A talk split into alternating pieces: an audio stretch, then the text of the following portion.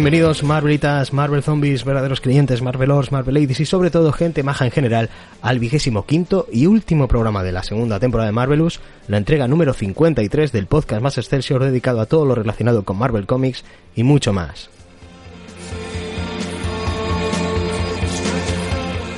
El único programa de la Tierra 1218 que se sintoniza en lugares tan recónditos como la zona negativa fantasma, Atilan, Wakanda, Asgard o Yodio demos la bienvenida al planeador maestro que no tiene una base submarina pero sí un terrario, el señor Cabrera. Ni un aeroplano, muy buenas. Bienvenido. y también os saluda un servidor, vuestro amistoso vecino, el señor Parra, dándos a todos la bienvenida de Camino al Resumen.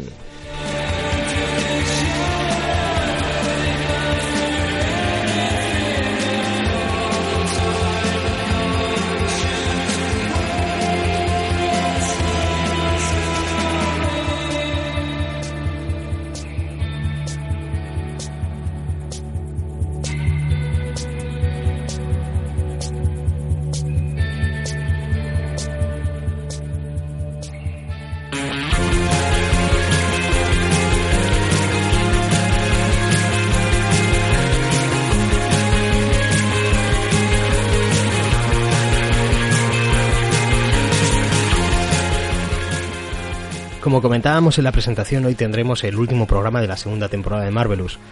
Por, tratarse del último programa, al igual que en la season finales del año pasado, hicimos una encuesta en Twitter para que vosotros pudierais elegir de qué íbamos a hablar en este Marvelous.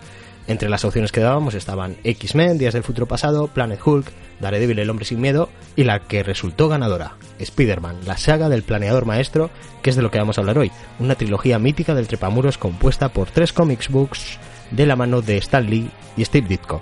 Tendremos una extensa biografía del señor Ditko de la mano del señor Cabrera, extensa, ¿verdad? Bastante.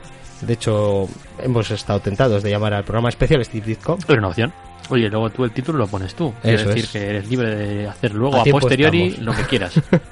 y después hablaremos de qué iba y en qué consistió esta saga del planeador maestro.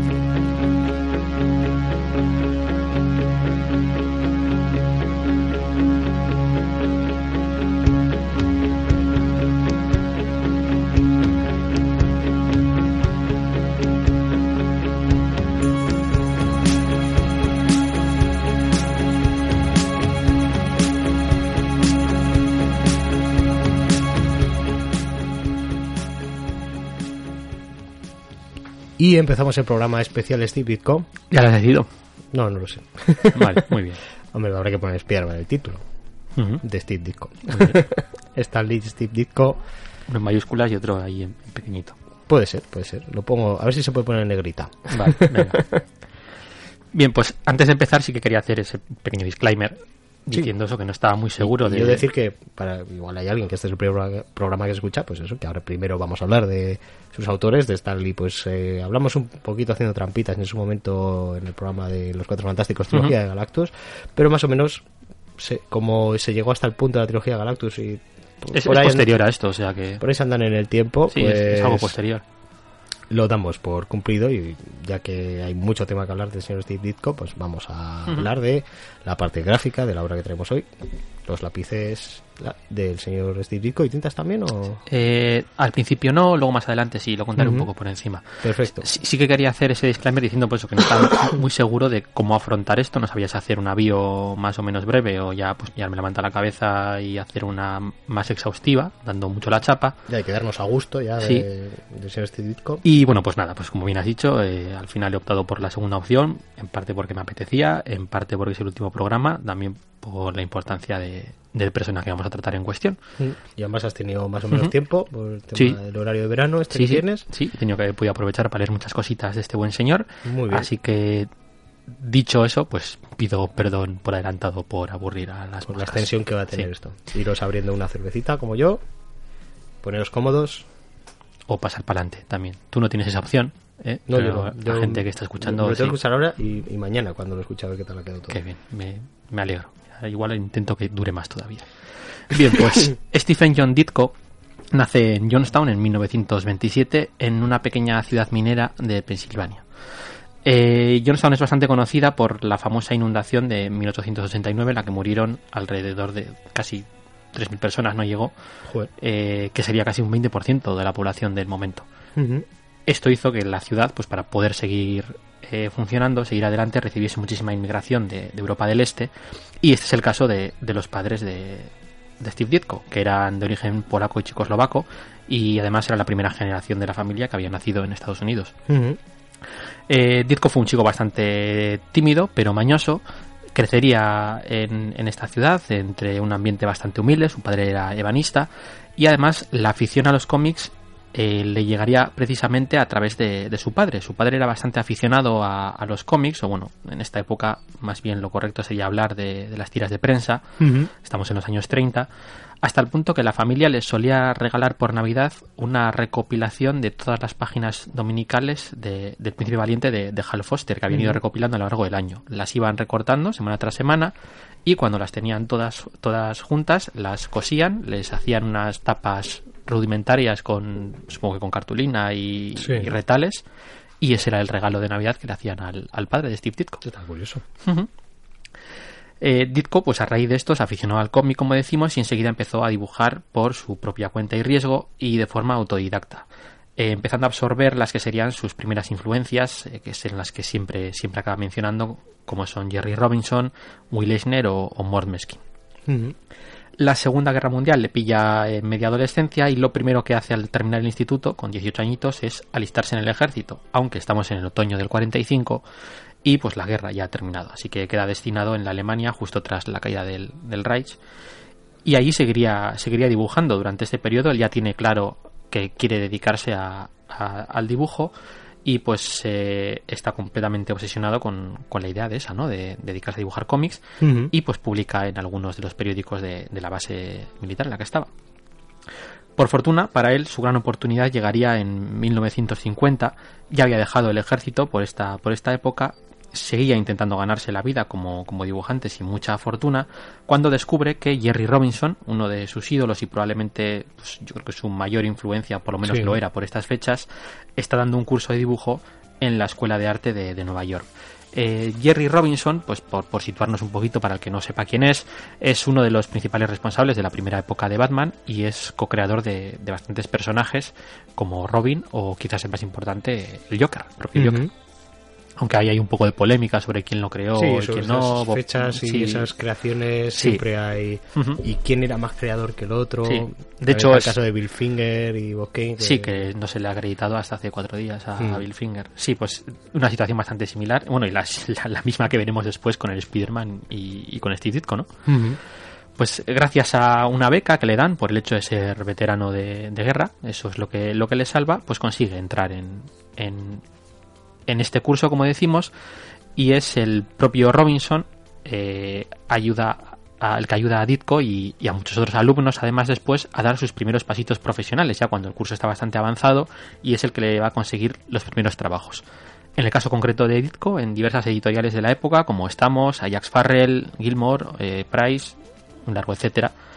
Estamos en el periodo justo después de la Segunda Guerra Mundial, antes del regreso del, del auge de los, de los superhéroes y antes también de que se instaure el Comic Code. Por lo tanto, lo que tenemos en esta primera parte, en este primer periodo, son principalmente historias de, de, pues, de terror, de ciencia ficción, incluso tenemos alguna historia de amor Sí. que hace el propio Ditko, que, bueno, los cómics de la época, los sospechosos habituales de la época. Sí, como además apro- a- pudiendo aprovechar eso, el, el ser previos al Comic Code y, Sí. y tener más libertad a la hora de que poder mostrar en la historia, poder hacerla más truculenta, Sí. eh, cositas así. Sí, por desgracia, eh, eh, sus primeros trabajos publicados son de finales del 53 y, y el Comic Code entraría, entraría en vigor menos de un año después, Sí. por lo cual, pues, eh, apenas hay pues una decena de, de historias de, de, de Ditko antes del, del Comic Sí, estas de poquitas páginas. Sí. Igual hay alguna recopilación por ahí. Sí, sí, de hecho hay, hay por ahí una recopilación, luego, luego comentaremos. Vale. Eh, trabajó también durante un brevísimo lapso de tiempo en el propio estudio de Jack Kirby y Joe Simon en 1953, trabajo que pidió él mismo de forma voluntaria cuando se presentó allí, porque en ese estudio también estaba trabajando Mort Meskin, que era otro de sus grandes ídolos. Como vamos viendo, eh, ese seguir a, a, las personas cuyo arte le ha influido sí, a él sí, y en el propias que, influencias. Sí, es básicamente su, su, su forma de, de ir aprendiendo ¿no? y ir haciéndose mejor dibujante. La gran oportunidad de Ditko llegaría cuando, ya con algunas cositas más publicadas, se presenta en Charlton Comics buscando trabajo. En Charlton Comics ya se había presentado anteriormente intentando buscar trabajo, no se le habían ofrecido, pero bueno, en este caso ya, habiendo tenido algunas páginas publicadas para poder presentar como muestra, lo consigue. Charlton en esta época tenía una serie de particularidades bastante, particularidades bastante interesantes. Eh, las oficinas estaban en Nueva York, pero las imprentas se encontraban en, en Connecticut y la editorial no tenía como su principal línea de negocio los cómics, publicaba prácticamente de todo, sino que los cómics era una cosa que utilizaba básicamente para rellenar, porque en realidad a esta empresa lo que le interesaba era que por costes económicos la imprenta estuviese siempre funcionando, no estuviese parada en ningún momento. Ah. Entonces, debido a esto, eh, se daban dos circunstancias. La primera, igual la menos buena, es que era la que peor pagaba. Pero la, la interesante, la buena, es que compraban absolutamente todo. Sí, claro, necesitaban material. Y además no, les, no, no había ningún tipo de supervisión, la libertad creativa era total. Eh, se dice que mientras la portada fuese más o menos legal, por así decirlo, lo que tú metieses ahí dentro les importaba tres pimientos. Bien, pues eh, el, el tema es que como Ditko lo que realmente quería era trabajar y no le importaba tanto que estuviese mal pagado y además Ditko siempre se ha caracterizado por ser un dibujante relativamente rápido, incluso en su- sus periodos de mayor actividad a principios mediados de los 60 llegó a publicar 700 páginas de dibujo al año, que, que- que se dice pronto. Pues bueno, pues no le preocupaba, como decimos, que no estuviese tan bien pagado y, y ahí se metió. Así que, bueno, pues Ditko entraría para trabajar para Charlton a finales del 53 y, y estaría trabajando para esta empresa prácticamente hasta finales de los 80, con varias paradas, obviamente. La más gorda probablemente llegaría al poco después, porque en verano de 1954 a Ditko le diagnostican tuberculosis y estuvo estuvo bastante bastante jodido. Fue su madre la que tuvo que venir directamente desde Johnstown para llevárselo a casa, eh, donde se quedaría convaleciente durante más de un año. Estaría estaría Vale. a puntito a puntito de morir y además durante esto obviamente durante todo este periodo pues no llegaría a publicar nada Evidentemente. cuando lleva apenas ocho meses en el, en el mercado como, como dibujante. Por fortuna, pues salió adelante de este, de este problema, aunque sí que es cierto que más adelante tuvo alguna recaída. Eh, y a finales de 1955 volvería otra vez a Nueva York con ánimo de, de reengancharse. Pero como vamos a ir viendo a lo largo de su, de su carrera, pues parece que es un tío que... Que tiene bastante suerte Parker, ¿no? Sí, tiene bastante. Al principio tiene bastante suerte Parker, más adelante casi se puede decir que se la busca él mismo, pero bueno, ese sería, sería otro tema. El caso es que se presenta una vez más en, en Charlton para intentar pues, recuperar el trabajo que tenía, por así decirlo, ¿no? Para seguir vendiendo todas esas páginas que estaba, que estaba, que estaba haciendo, pero resulta que Connecticut había sufrido el huracán Diana y la imprenta estaba completamente destrozada. Le dicen que están trabajando en ello, pero que hasta dentro de, de unos meses pues no pueden comprarle nada porque no están en condiciones de, de publicar. Así que Ditko decide acercarse con portafolio bajo el brazo a otra de las editoriales de la época buscando trabajo eh, y esta editorial sería Atlas Comics que unos años después se acabaría convirtiendo en, En Marvel Comics. en Marvel Comics. De este modo Ditko trabajaría por primera vez con Stan Lee durante aproximadamente seis meses haría historias, seguiría con lo suyo, aunque ya hubiese entrado el Comic Code, pues seguía viendo historias de corte de terror y de ciencia ficción, mucho más naif Sí, mucho más descafeinadas. de lo que de lo que habían sido hasta ahora, westerns también y como curiosidad dibujaría los, los guiones de Stan Lee por, por primera vez en este en este periodo. Pero pues una vez más, por vicisitudes del destino, eh, apenas duró seis meses en, en Marvel. Lo que lo que ocurrieron fueron dos cosas que en realidad más o menos ya las comentamos un poco por encima cuando, cuando hablamos de Stan Lee y creo que en alguna otra ocasión también ya las hemos comentado. Por un lado estaría el hecho de que Martin Woodman, recordamos propietario y gerente de la editorial, descubre que tienen en un armario entero páginas sin Ah, publicar, sí. un montón de páginas sin publicar, de, Eh, de que Stan Lee hemos hablado de esto. había ido metiendo caña a los dibujantes y Sí. seguir, seguir, seguir, las iban, las iban guardando. Entonces, cuando Martin Goodman descubre que tiene un armario todavía de páginas sin publicar y aún así se le sigue pagando a los dibujantes, pues eh, dice que, que alto, que, que pare y que vamos a publicar lo que tenemos y luego ya cuando nos quedemos sin páginas ya seguiremos, ya seguiremos pagando a dibujantes. Y, y además, esta pequeña temporada, este breve lapso de tiempo que iba a ser, al final tampoco era tanto, en esta época Marvel estaba publicando alrededor de 80 títulos mensuales, Madre mía. que se dice pronto, para todos los que dicen que ahora se publica mucho. Ya, ya, ya. Eh, en realidad el problema gordo vendría poco después. Eh, en este momento Atlas o Marvel, como queramos llamarlo, eh, tenía su propio su, su propia empresa de distribución. Goodman, haciendo caso a un asesor suyo, decide prescindir de este sistema de distribución que ellos tenían para subcontratar otra empresa que se encargue de hacer la distribución eh, de los cómics a los kioscos. Esta sería American News y en abril de 1957 American News cierra la persiana al ser investigada por estar relacionada con la mafia. Y pues la empresa de Woodman, como muchos otros clientes por la, por la misma época, todo se ha dicho, eh, se queda sin sistema de distribución y necesita pedirle sopitas a la otra gran distribuidora que queda en Estados Unidos, que es Independent News. El problema es que Independent News pertenece a National Comics, más conocida a posteriori Sí. como DC Comics. Eh, Digamos la competencia. La distinguida. Distinguida competencia, con- exactamente. concreto. DC acepta distribuir los, los cómics de Marvel, pero solo 8 cómics mensuales, por lo que tiene que reducir el volumen de publicación aproximadamente un 90%, que se dice, que se dice pronto. Sí. En realidad estos 8 cómics mensuales eh, deciden convertirlos en 16 bimensuales, por lo que hemos comentado otras veces, de poder mantener el número en kiosco más tiempo y que se Sí. venda un poco más y además así tener un poco más de diversidad pero aún así las páginas que se publicaban al mes seguían siendo exactamente las mismas. Con esas circunstancias, Disco se va, se va a la calle, aunque como no hay mal que por bien no venga, ya han pasado un tiempo prudencial y pues puede volver otra vez, ahora sí, a Charlton Comics. Debido al huracán habían reducido aún más el precio por página, pero bueno, esta disco ya decimos que no le importa tanto, así que allí, allí que se va. Sí que hay que decir que el propietario eh, hace, hace trampitas, porque también es cierto que a raíz del huracán había cobrado aproximadamente un millón de, de dólares por daños que, que se Mm. dice pronto. ¿eh?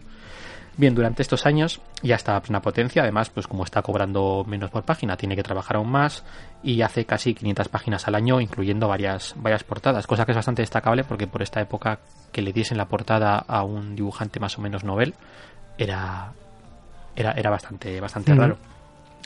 Además, cuando a Stan Lee se le empiezan a acabar las páginas, ya ha pasado bastante tiempo, eso sí, pero bueno, se le acaban, se le acaban las páginas y, y sigue teniendo que sacar esos ocho números mensuales que hemos mencionado, pues eh, tiene que empezar a llamar a parte del equipo que había estado trabajando en Marvel hasta la época y tiene muy claro que las dos primeras personas que quiere, que quiere contratar o con las que quiere contar son Steve Ditko y, Jack Kirby. Así que ambos volverían a, a Marvel a finales de, de 1958.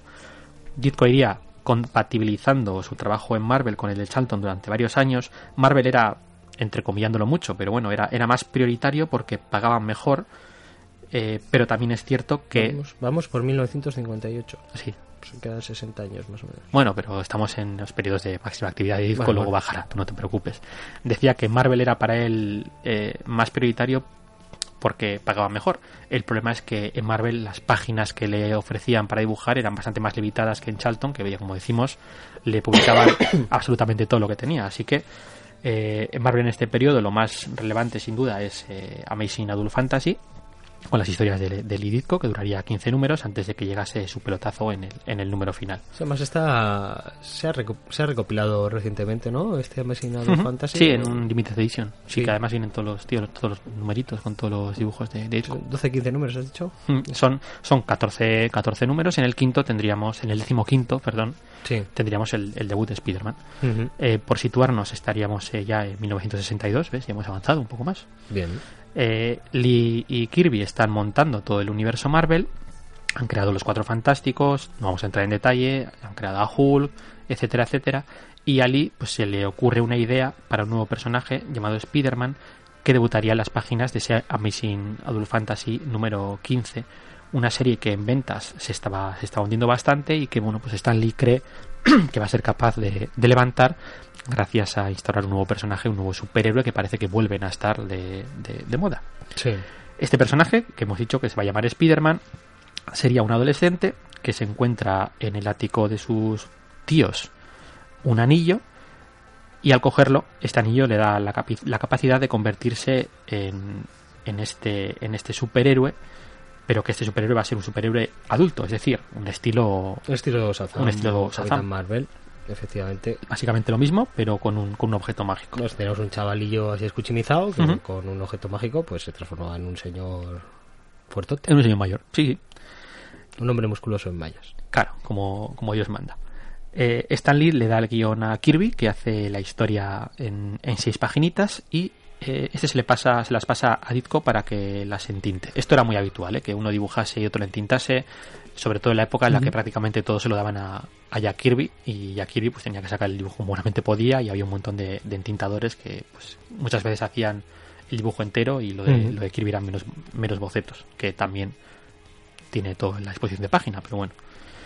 El caso es que eh, Ditko, que es bastante friki de los cómics, se había dado cuenta de que, cuando le da las páginas para entintar, de que el personaje es una copia de, de la mosca, eh, un superhéroe creado apenas tres años antes, precisamente por Joe Simon y el propio Jack Kirby, que no se había dado cuenta. Sí, Lee se lo cuenta a.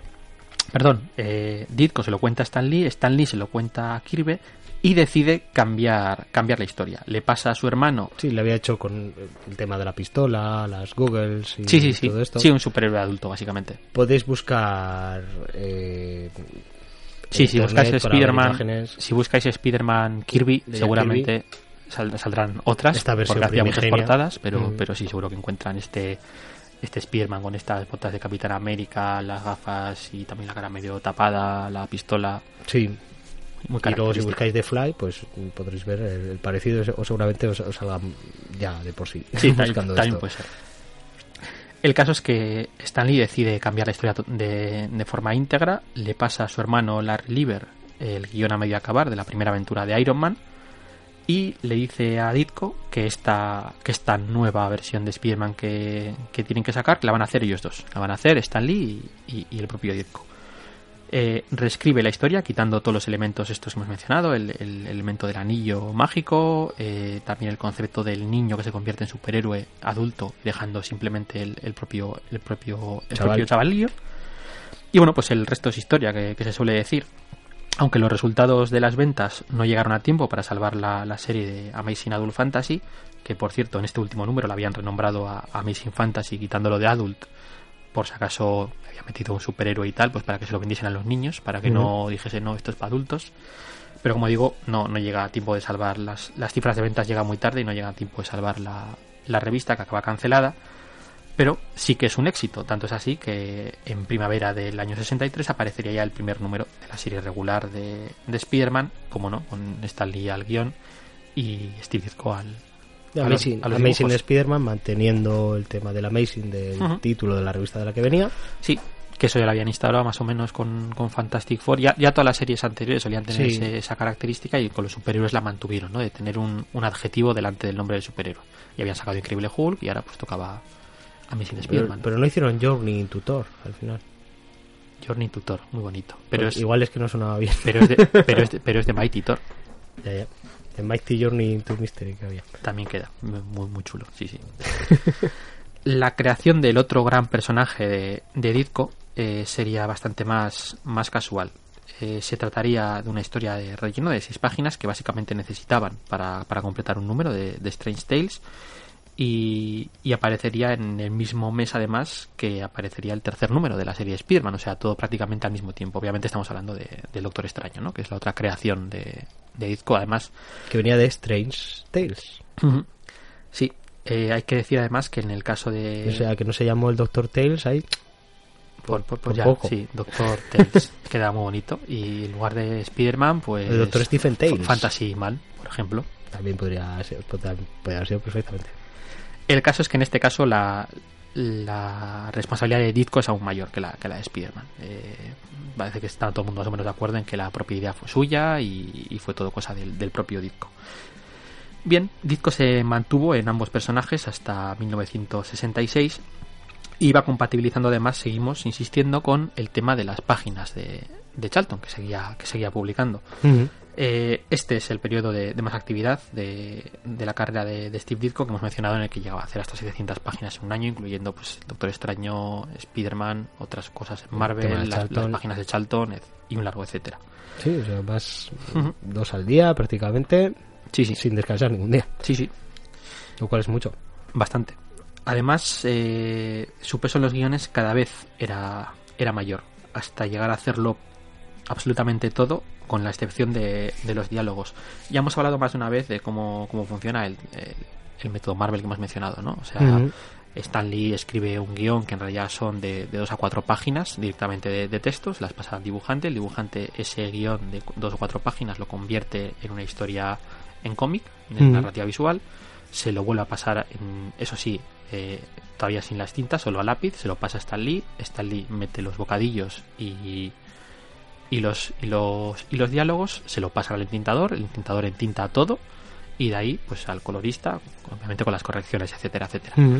Eh, en el caso de, de Ditko, esas dos, cuatro páginas de guion poco a poco se fueron reduciendo cada vez más. Hasta que llegaron a ser conversaciones telefónicas. Y sí, llegaron a ser directamente conversaciones telefónicas en las que le decía que salga este personaje, que se enfrenten en no sé dónde y fin.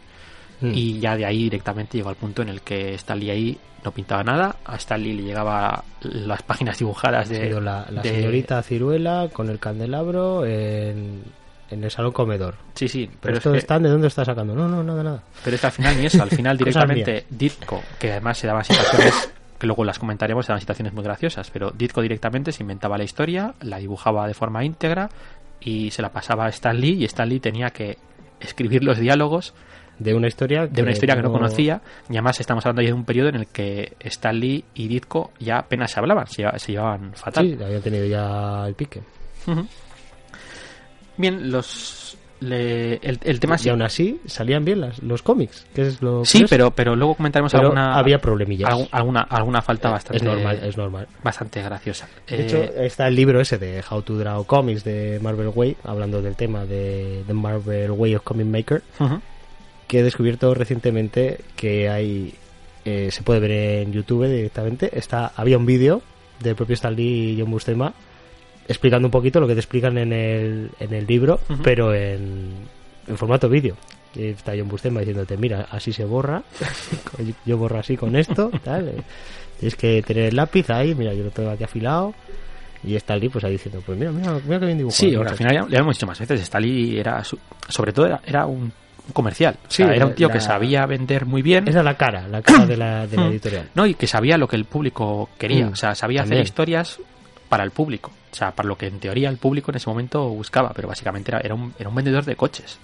Pues eh, que, alguna vez hemos hablado del libro, si tienes curiosidad, eh, pues además es que hablando con, con, el señor Cava de, de Hablando Cómic, del canal de YouTube, recientemente, pues justo me dice, Ay, pues de ese libro hay, hay vídeos y tal. Y De hecho sale en YouTube, él creo que lo tenía en DVD y, digo, y me, me ha parecido súper interesante de momento lo he encontrado en inglés, pero bueno, no sé si habrá posibilidades de subtítulos por ahí. Es algo, un documento, creo que además está grabado en los 80 o así, tiene pinta.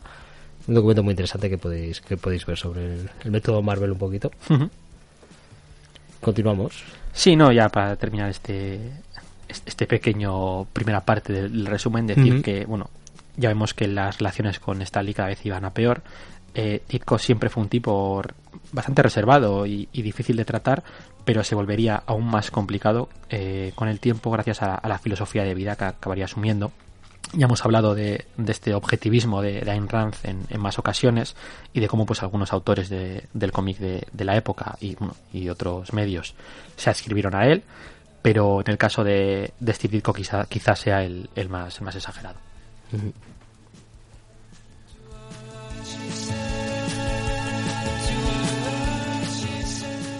Volveremos en breves con la segunda parte del estadio de Steve Ditko.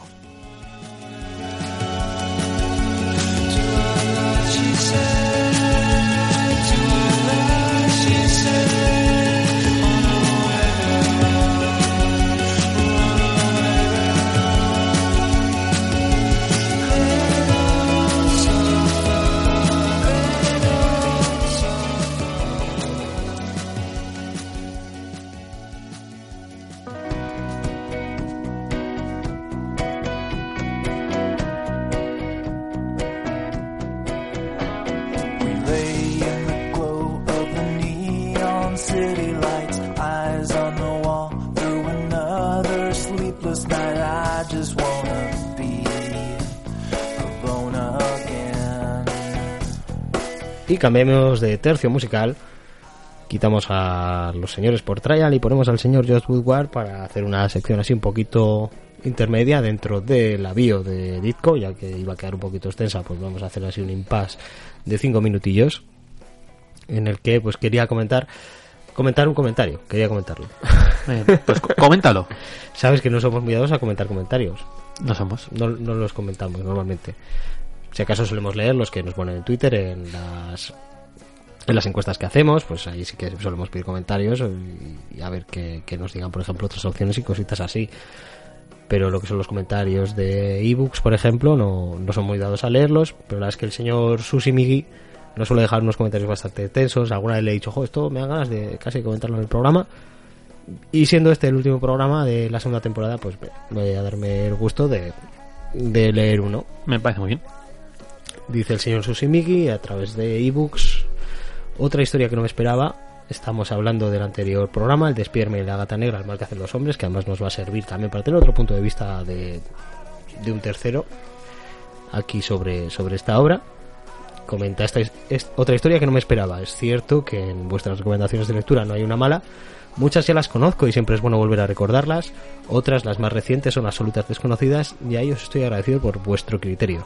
Comencé a leer El mal que hacen los hombres completamente a ciegas. No tenía idea en absoluto de qué iba ni la más mínima. Y las primeras páginas me trajeron el recuerdo de las historias de Spider-Man, de Peter David, un héroe conectado a la calle, tan del barrio más que Luke Cage. Y de pronto, tantas veces se ha comentado cómo disfrutamos las historias de estos héroes, cómo compartimos sus miedos, sus desgracias, su sufrimiento, cómo queremos estar con ellos en lo bueno, pero sobre todo en lo malo. Y llega Kevin Smith y saca a nuestros héroes de su realidad y los mete en la nuestra, en lo peor de nuestro mundo, en lo peor de nosotros. Una obra en dos partes, dos historias, dos mundos, dos realidades, dos héroes, dos amigos y un único miedo, el que nos tenemos a nosotros mismos. Señor Cabrera y señor Parra, gracias por el programa y por la lectura, por ir una vez más un poco más allá. Personalmente, pues muchas gracias a ti, señor Susemigui, por Muchas thank yous. estos comentarios que, que nos sueles dejar. De hecho, pues mira, si nos estáis escuchando a través de ebooks, podéis mirar los comentarios porque muchas veces hay comentarios que son muy, muy, muy interesantes y es, es muy fácil acceder a leerlos, ya sea en este programa o en cualquiera que, que estéis escuchando. La verdad es que suelen tener todos bastantes comentarios y cositas muy interesantes. Y claro, yo pues muchas veces me limito a dar las gracias, mandar un abrazo. Y claro, me mandan un comentario de esta índole y digo, y yo aquí a este señor que, que le respondo, pues bueno, por lo menos pues por una vez comentarlo aquí en el programa y, y darle las, las gracias al señor Susimigi. Muchas gracias Muchas thank yous. y un abrazo. I don't care if you go. Y continuamos con el impasse porque tenemos una preguntita que ha llegado in extremis. Justo, nada, un par de horitas antes de, ponernos a, a grabar el programa, nos comentaba Hombre Brida en Twitter. Mm, Pregúntaselo a Cabrera. Señor Parra, señor Cabrera, como fin de temporada me gustaría preguntarles, ¿qué héroe del universo Marvel detestan? Un personaje que nada más verlo digan, puf, no puedo ni leer este cómic por culpa de este personaje. En mi caso sería Wenpool, o Masacre Wen, como lo han llamado en España. No entiendo este personaje y me da mucha tirria. Os deseo unas estupendas vacaciones y bien merecidas que las tenéis. Un abrazo enorme y os seguiré escuchando sin duda en la próxima temporada. Gracias a los dos, gracias a ti, señor hombre vida. Esta, esta no te la hago tradición, esta te la he pasado, pasa que no tenía mucho tiempo para... Sí, hace como 10 minutos antes de empezar a grabar me la has pasado. Sí, bueno, me la han mandado poco antes de eso. No, la verdad es que no tengo ningún personaje así que diga, "Buah, este no... Este no me lo leo, este cómic que sale Sí, este que... no, sí, sí que hay personajes que por un épocas, poco más rabia. por Sí, épocas por me dan rabias, pero por ejemplo ya he dicho más veces que a mí Cíclope no me cae bien, pero sin embargo ha tenido historias o arcos argumentales Sí. o según qué guionista que pues con el que he llegado a, a conectar con ese personaje, o sea que al final sé que suena tópico lo de no hay personaje malo sino malos escritores, pero sí que es verdad, o, o mejor dicho, personajes, eh, perdón, guionistas adecuados, que también sería lo más correcto, pero sí que creo que cualquier personaje en manos del guionista correcto pues puede, puede merecer la pena. Sí, a mí con, con Cíclope también me pasa lo mismo. Suelo hacer la coña de, de odiar a Cíclope, pero en el fondo, en el fondo me, me cae bien. Además, depende mucho del, del autor que, que le toque y la historia que esté, pero muchas veces es un señor que da bastante rabia. Mm. Sí, sí que hay algún personaje igual que, que me- en un momento dado me puede llegar a, a sobrar, pero no, Mm. no porque me caiga mal, sino porque no sé, porque, porque no aporta nada, porque no pinta nada ahí o por lo que sea. Pero en el fondo sí que sí que me gusta Cíclope, aunque muchas veces lo lea en voz alta y le ponga acento gallego. Sí, Sí. y te rías tú mismo. ah. Los Radane, el Ángel, mi hermano Caos, me gusta, me gusta, Ya, ya, ya. me gusta mucho eso. ¿Y más personajes, señor Cabrera? No, Mira, uno, sí, uno lo que, que da así lo un que poco de rabia, el señor Foggy Nelson, también según quien lo escriba. pero a mí, por ejemplo, me cae muy bien Foggy. A mí sí que me cae bien. Pero mira, por ejemplo, tiene sus momentos de, de ser un poquito alivio cómico y... ¡Ay, que me caigo poniendo la bombilla! Sí, pero una vez más, tiene arcos argumentales mira, sí, en, en dos etapas muy De hecho, a mí recientes. me gusta más el de Netflix que muchas veces eh, que el de muchos cómics. En dos, el señor Foggy Nelson. en dos etapas muy recientes, como son la de Mark Waid o, o la de, o la de Ma- eh, perdón, Ed Brubaker, eh, Foggy Nelson tiene un arco de personaje También. muy, muy, muy interesante. los tengo- Entonces, es que, Los tengo pendientes. es que lo que hemos dicho, que depende, depende del guionista. Sí, sí, yo también un personaje que lo pueda decir que me da tirria forever, tampoco, pero sí por Mm. etapas, por ejemplo, Quicksilver, el, señor Mercurio, la, a partir de, de su nidos en Dinastía de M y durante varios añitos, metió la pata muchísimo en, varios cómics, en varias colecciones. Sí. La lió petarda. Sí. Y te acaba dando bastante rabia al hombre. Y también tengo que decir que en la en el evento Civil War yo y mucha gente No le todos. cogí manía al señor Tony Stark y también al señor Reed Richards. Pues también pues por cómo estaban escritos y casi estaba hecho para que, que tuviera manía. Y, Tony pues igual sí todavía podías empatizar. Pero Reed Richards es que le, le vuelven un, Pero- un loco ahí. Pero mira, es- este es un buen ejemplo, este es un buen ejemplo de que todo depende del, del guionista. sí, de quién lo escribe. porque, claro, sí. porque en el propio evento de Civil War, eh, el propio Tony Stark tiene momentos en los que eh, eh, se, se ve que él está que no está cómodo con lo que está pasando, que prácticamente se está viendo obligado por las circunstancias y está intentando pelear él mismo con ello, pero ve que no puede y puedes llegar a empatizar con él. Y sin embargo, tiene otros momentos, como cuando se encara con Spider-Man en la prisión de la zona negativa, que, Sí, sí, sí, que hay- que, que, hostias, es claro. Sí, o sea, por eso digo que depende mucho de- del guionista. o Reed, hay momentos en los que te da pena y hay momentos en los que dices, "Eh, ta, ta, ta, ta, está, está zumbado. Pero bueno, eso es. Al final, pues eso por etapas, pues sí. Pero no, no, no Hmm. tenemos ningún personaje así como a Hmm. ti te pasa igual con Massacre Gwen que. Mm, Y es que es un personaje que no, no, no he leído. ¿eh? El- Sí, el- también igual porque si hay personajes que no nos. Igual hay personajes que nos dan pereza más que, Sí. más que tirria y, y no nos acercamos Sí, a eso ellos. sí, claro, evidentemente. Por ejemplo, la, la chicardilla, pues no he leído ningún cómic de la chicardilla. Yo he leído alguno, por cierto, creación de Ditko. Ah, mira. Sí, sí. Pero, pero muy sin más. Tampoco es, es, eh, es otro personaje cómico. Pero mira, en Los Vengadores de los Grandes Lagos, por ejemplo, el personaje sí que me, sí que me ha gustado mm, mucho. Sí, vu- vuelvo a insistir otra vez. Depende Más, del más que tirria muchas veces pues, puede haber algún personaje que me da pereza un Mm. poquito para sa- acercarme a él, pero que luego igual me acerco y me encanta no lo sé no no no nos pasa esto Mm. pero muchas gracias por tu por tu pregunta señor hombre vida que nos ha nos ha bordado aquí nos ha brindado tener aquí un impasito antes de seguir con el señor Ditko Bien. grace. I watched you breathing, all quiet and peaceful. But you were so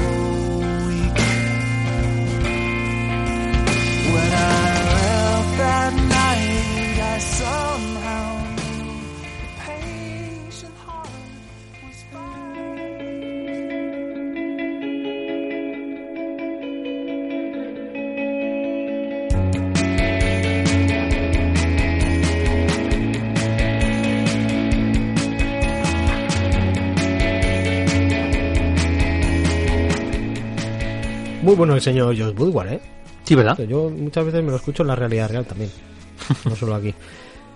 Seguimos con el señor Steve Ditko que había descubierto una cosa que se llamaba Objetivismo. el objetivismo. Sí. Y no es esta gente que se vuelve loca, se compra una cámara y dice, oh, no, me voy a comprar uno así de alto rango, no sé qué.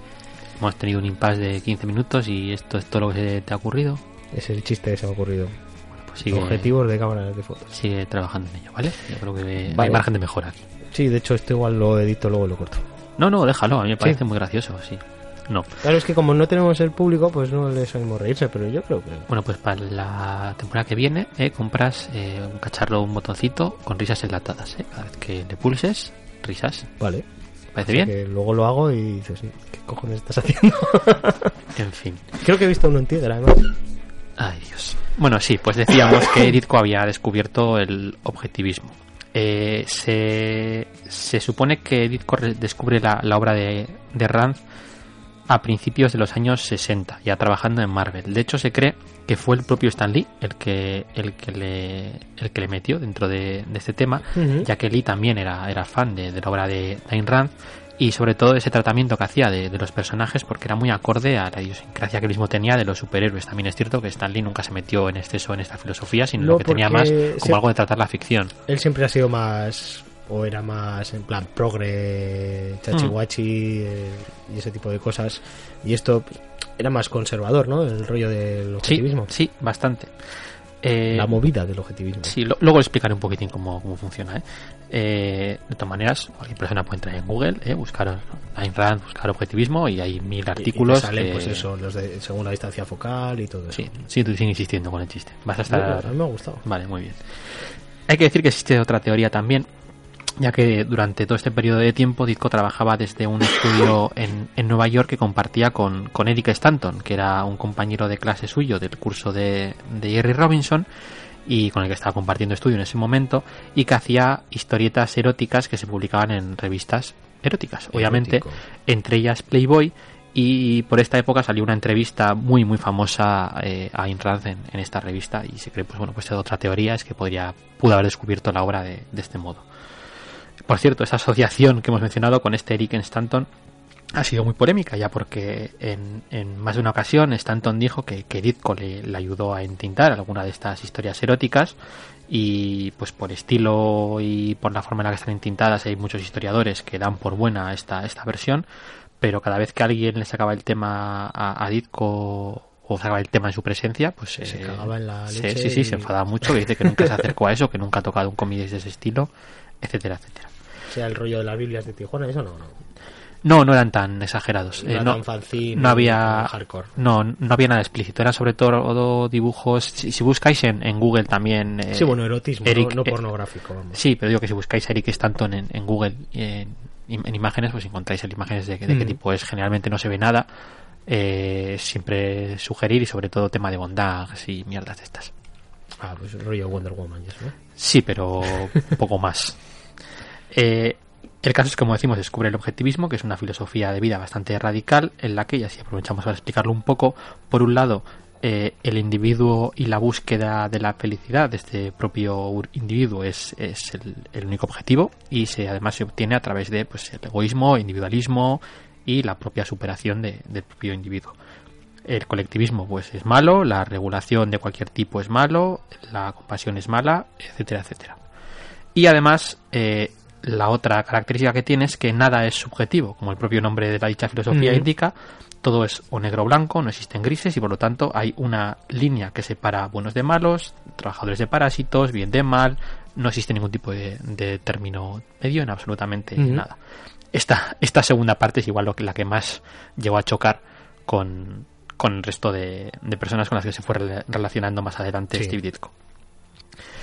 Se va a ir notando también, es cierto, esto más en, en Spider-Man a, a medida que, que va avanzando su etapa, con un Peter Parker, lo vamos a, si te lees la etapa de esos 40 números, lo, lo vas a ver. eh, Peter. Parker cada vez va volviendo más huraño, Es mi plan para el verano. va maravilloso Bueno, uno de ellos. va, va perdiendo sus primeras inseguridades que tenía al principio de, en los cómics y se va haciendo cada vez más seguro de sí mismo y a la vez también, pues en buena medida, algo, algo egoísta. Las personas secundarias también van cambiando. Antes solían reírse de él y meterse con él y cada vez empiezan a sentir más admiración por él y por su determinación y por cómo está muy dedicado al estudio y todo esto porque estamos hablando de, de Peter Parker, ¿eh? no, no de Spider-Man. O sea, los Sí. personajes empiezan a sentir admiración por, por Peter Y si Parker. no sale Peter en la escena, está todo el rato preguntándose, ¿dónde está Peter? ¿Dónde Sí, está Peter? Sí, también.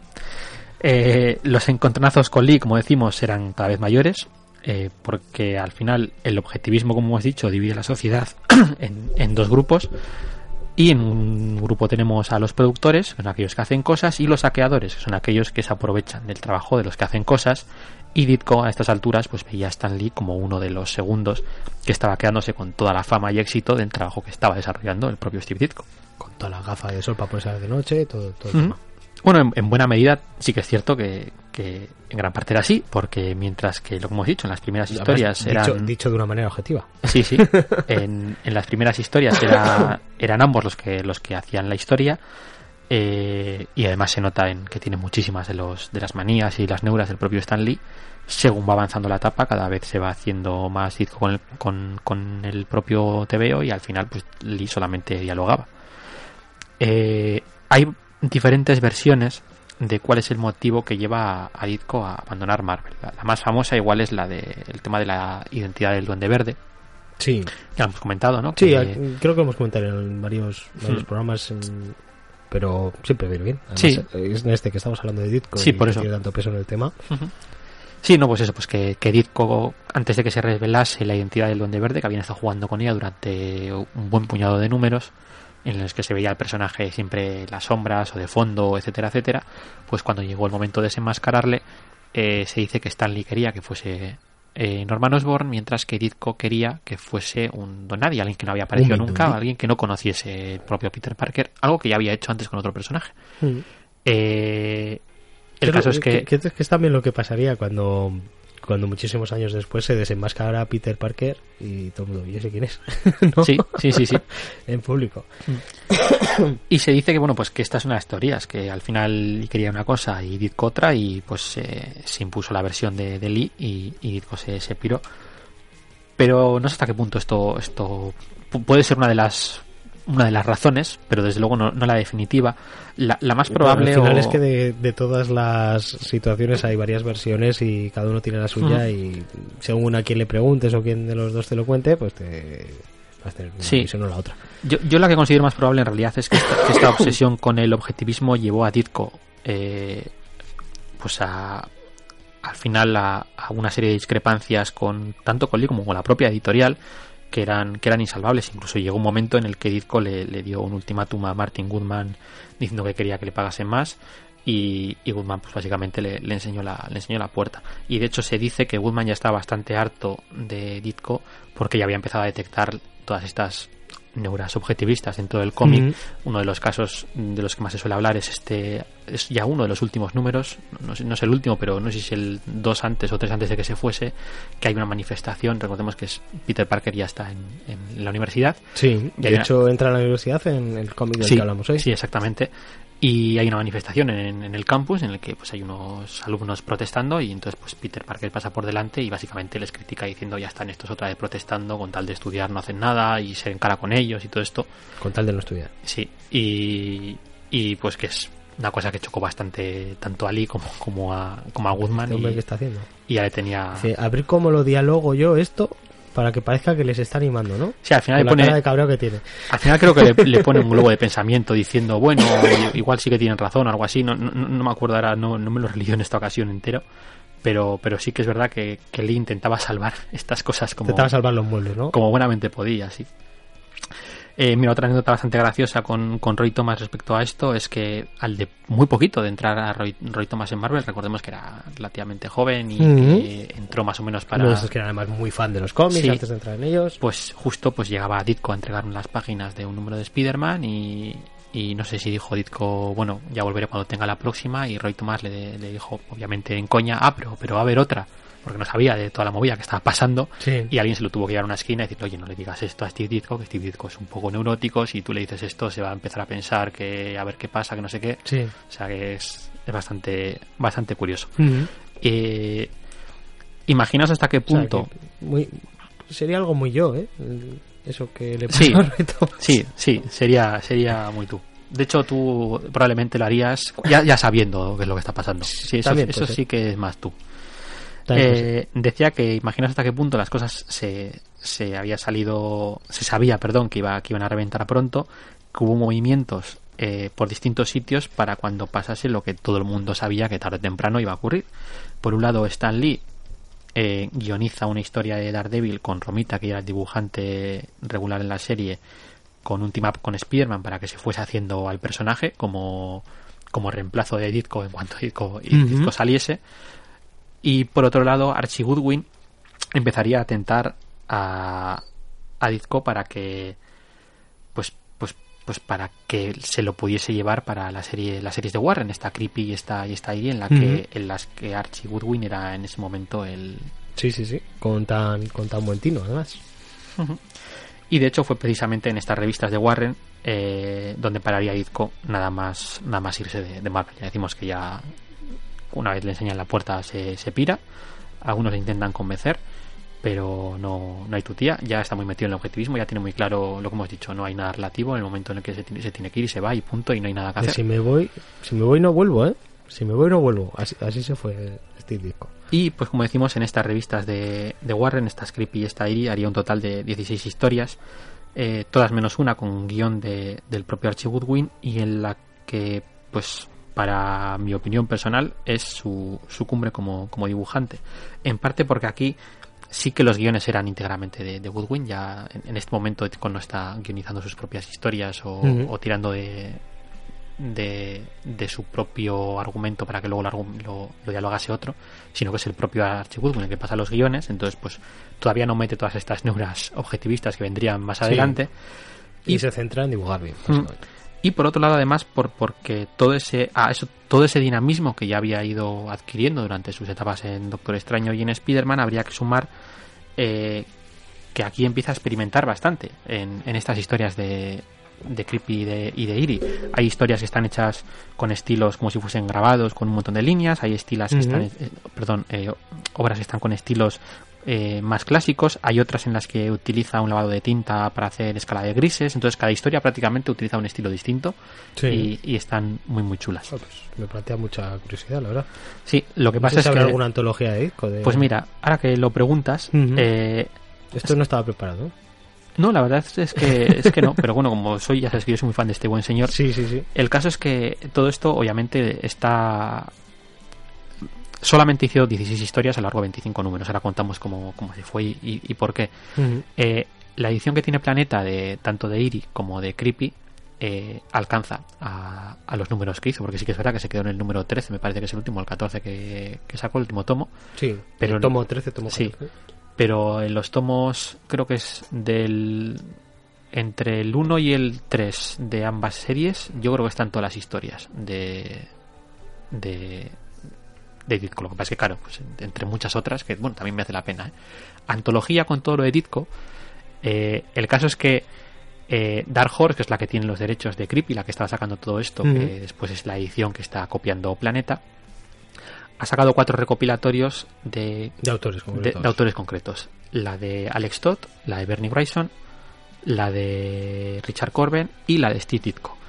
Y aquí Planeta ha sacado todas, menos la de Steve Ditko. Ah, ha sacado, ha sacado la de Bryson, la de Alex Todd y la de y la de Corben, que es bastante curioso. Igual la- al final acaba sacando, ¿eh? Las, las, las- me imagino que todas muy recomendables. de- Sí, sí, sí, de- sí, sí, están, están todas muy bien. Además tienen páginas estas color. por autor, bien, ¿no? Sí, sí, sí, sí, sí, sí, están, Si no te quieres en plan hacerte la colección entera, pero si te gustan estos autores. Sí, la verdad es que estaría bien y estaría bien que, oye, si tienen los derechos, y aquí yo lanzo ya la primera piedra, sobre todo en la, en la época más avanzada, ya cuando estaba saliendo los cómics aquí por Tutein y, había un porrón de autores dibujando en, en la, en Creepy y en Iri, pues oye, pues si tienen los derechos de eso, si no van a seguir, seguir sacando las series principales, a todo lo que es la colección entera, pues la propia Planeta podría hacer recopilaciones de autores como Sí. por ejemplo Maroto hacía muchas historias pues un recopilatorio con las historias de Maroto estaría muy bien eh, José María Bea también hacía muchas Ah, sí, historias pues estaría también. también que sacasen lo, lo lanzo así al aire Pues como- es una idea.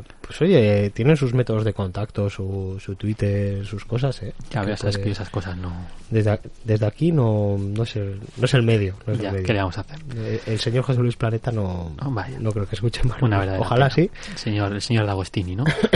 Eso es. José Vale. Luis Planeta. Planeta es el primer apellido y Claro. D'Agostini es el segundo. Señores, vale. Bien, eh, el- seguimos con Ditko. Decíamos que solamente haría estas 16, 16 historias, me parece que son, porque pues se empezaron a haber problemas en la propia Warren. Además, una vez más, empezaron a pagar mal. El propio Archie Goodwin se, se fue, vamos, dimitió. Estaba bastante cansado de tener que inventarse historias para los dibujantes. Recordemos, Archie Goodwin es un tío muy querido en el medio, entre otras cosas porque era un fan absoluto y un tío con mucho ojo. Y pues estaba cansado de tener que decir chorradas para justificar por qué no se está pagando a los autores y al final pues acá- él mismo acaba dimitiendo y obviamente pues Ditko también deja de trabajar para, para, para Warren y en este momento hay que decir que ya empieza el declive de- del propio autor porque él ya tiene clara la idea de que va a usar los cómics para difundir sus propias ideas, sus propias ideas objetivistas. Sí. Eh, sabe que en el cómic mainstream lo va a tener complicado, así que va a ir dividiendo su trabajo entre diversas editoriales mainstream con publicaciones en cosas más independientes, incluyendo fanzines. Eh, en estos fanzines y publicaciones independientes es donde más heavy se ve esta, esta intención de básicamente de explicar cuál es su, su ideario político, pero en las propias historias que crea en las editoriales mainstream también se ve claramente que, que ese es su, su camino y que lo está intentando, aunque de forma un poquitín menos, menos heavy, ¿no? Ujú. Vuelve a Charlton, donde empieza ya a, a dibujar algunos personajes superheroicos de la propia editorial, crea el personaje de, de The Question y dibujaría también historias de Blue Beetle o, o de Atom. También trabajaría para DC, donde crearía los personajes de Halcón y Paloma, por ejemplo. Ah, son de Sí, Ditko, son, Paloma. es una creación de, de Ditko. Sabía lo de Creeper, ¿no? Y Que es lo efectivamente, que ibas a decir ahora mismo. y, y- y Creeper. Ambos personajes además debutarían en la serie esta de, de Showcase, que es esta serie que tenía eh, DC en la época para ir probando cosas nuevas y si algún Mm. personaje funcionaba pues le daban serie regular. Pues en ambos casos, tanto Halcón y Paloma como Creeper tuvieron serie regular.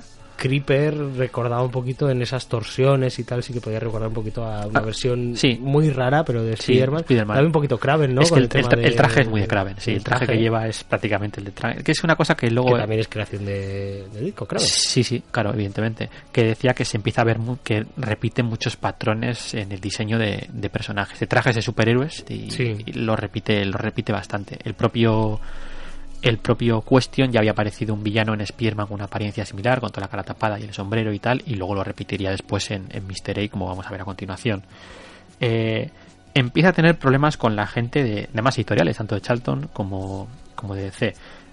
Eh, mira, do- dos anécdotas que van a servir muy bien para ilustrar Muy esta, bien, me encanta las anécdotas. esta filosofía de vida que había adoptado y cómo funcionaba. Casi, casi parece que tenía Asperger, ya verás. Eh, en una historia de The Question, el dialoguista que tenía en ese momento, que estaba haciendo los diálogos al- a, los dibujos de, de eh, de forma irónica, el personaje de The Question llama a un villano mi amigo, pone my friend en el, en el diálogo. Pero en plan, amigo mío. Sí, ¿no? el caso es que Ditko le escribió una carta de seis páginas explicándole por qué The Question nunca jamás utilizaría la ironía para llamar a un villano amigo. Amigo mío. Más de lo mismo, eh, esto en el caso de The Question, como decimos en el caso de Charlton, pero más de lo mismo en, en DC. En este va- caso, Se le iba ya la cabeza, le hizo chimpu flash. en este caso era Denny O'Neill el que estaba de guionista de la serie de Creeper, nada menos. Eh, y bueno, pues eh, Den- Denny O'Neill le manda un guion en el que se refería a un personaje concreto como un ex criminal. Y Ditko le devolvió el guion al editor con una nota en grande que ponía no existen los ex criminales, una vez has cometido un delito, eres un criminal para siempre. Once a diff, ¿no? Sí, Once a thief. lo que hemos mencionado antes, no hay subjetividad. Sí, sí, sí. Hay una línea que separa lo blanco de lo negro, el bien del mal, y se ciña él eh, de forma de forma exagerada. Sí, igual haber dicho un criminal que está teniendo una época buena Sí, ya, ya, ya. para que lo entendiera el hombre, ¿no? Todo Sí, no, no, esto- es- es- vienen muy bien estas anécdotas, la verdad, para, Sí. para entender el rollo. Al final todo esto lo que iba haciendo es que cada vez era Sí, se va aisla- aislando del mundo. Sí, quieras que no, sí, porque- básicamente se estaba haciendo muy, muy complicado trabajar con él. El caso es que todos los colaboradores que tenía eh, hablaban muy bien de él eh, porque era un trabajador eh, eh, Sí, de, claro. de la, de la hostia. Aparte de que, era, de, que, de que era muy bueno, o sea, se, se- Pues claro, porque él decía, jo, yo soy currante, pues currante tengo que ser. pero el caso de que estos colaboradores eh, cada vez cada vez trabajaban duraban menos no además entre la gente que trabaja en el medio del cómic pues casi se puede dividir en, en dos grupos no teníamos los que eran los que eran fans del medio y, y veían su talento y, y intentaban eh, adecuarse a su medio de trabajo, si le causaban problemas manten- mantenerse siempre alejados, intentar que trabajase él y dejarle que trabajase y que hiciese lo que tuviese que hacer. Pero también estaba en los otros, que muchas veces eran eh, de editores para arriba, gente un poco más ajena a lo que es el dibujo y el, y el cómic en sí. Y bueno, pues estos ya no le, no le pasaban, no le pasaban ni una. Eh, luego además también a esto hay que incluir que el cambio de década pues también trajo a los Neil Adams, los John Bustemas, los George Pérez y al final pues su estilo de dibujo se fue, se fue volviendo cada vez más, más obsoleto. Era lo que comentamos el otro día, era adorado por la gente del medio, era Sí. uno de esos dibujantes de, de los dibujantes, pero él no terminaba de, conectar con el público los- como hacía en los 60. Con los cómicos, hay, hay cómicos que solo le gustan a cómicos, prácticamente, y que con el público no, no llegan a tener un exitazo. Y con los dibujantes, pues también, prácticamente yo creo que en, en el arte en general, hay dibujantes que, que a dibujantes le flipa, pero que igual con el público no, no están conectando tanto. Sí. En, en el caso del mundo independiente, eh, que, hay que decir que no es lo que hoy entendemos como, como independiente, sino realmente independiente. Era totalmente ajeno a todo, a todo lo que se está publicando, era autopublicado, eh, se distribuía como buenamente se podía, etcétera, etcétera. De hecho, en, gran medida muchos eran fanzines, pues crea el personaje de este, este Mr. A, ¿no? Que hemos mencionado antes, que es ya el, el personaje- A. Sí, este Mr. A que es el superhéroe randiano ya por excelencia. Es, un tío cuyo nombre, por cierto, hace referencia a un concepto de la propia ideología ¿Tiene objetivista. caso ver con Mr. T? Sí. Decimos que es un su nombre hace referencia. Quiero eso. Sí, ya. Hace referencia a un concepto de la propia ideología objetivista que es este A igual a A o A, a es A, que sirve para representar lo que hemos mencionado, ¿no? Que todo es, todo es Sí. objetivo, que no hay nada relativo, ¿no? Eh, Arriba es arriba, abajo es abajo, Sí. negro es negro, blanco es blanco. básicamente. Y A, A es A. Y ya su primera, su primera historia, su primera aventura, además, sería una crítica feroz a, a todo, a todo el que no pensaba como él.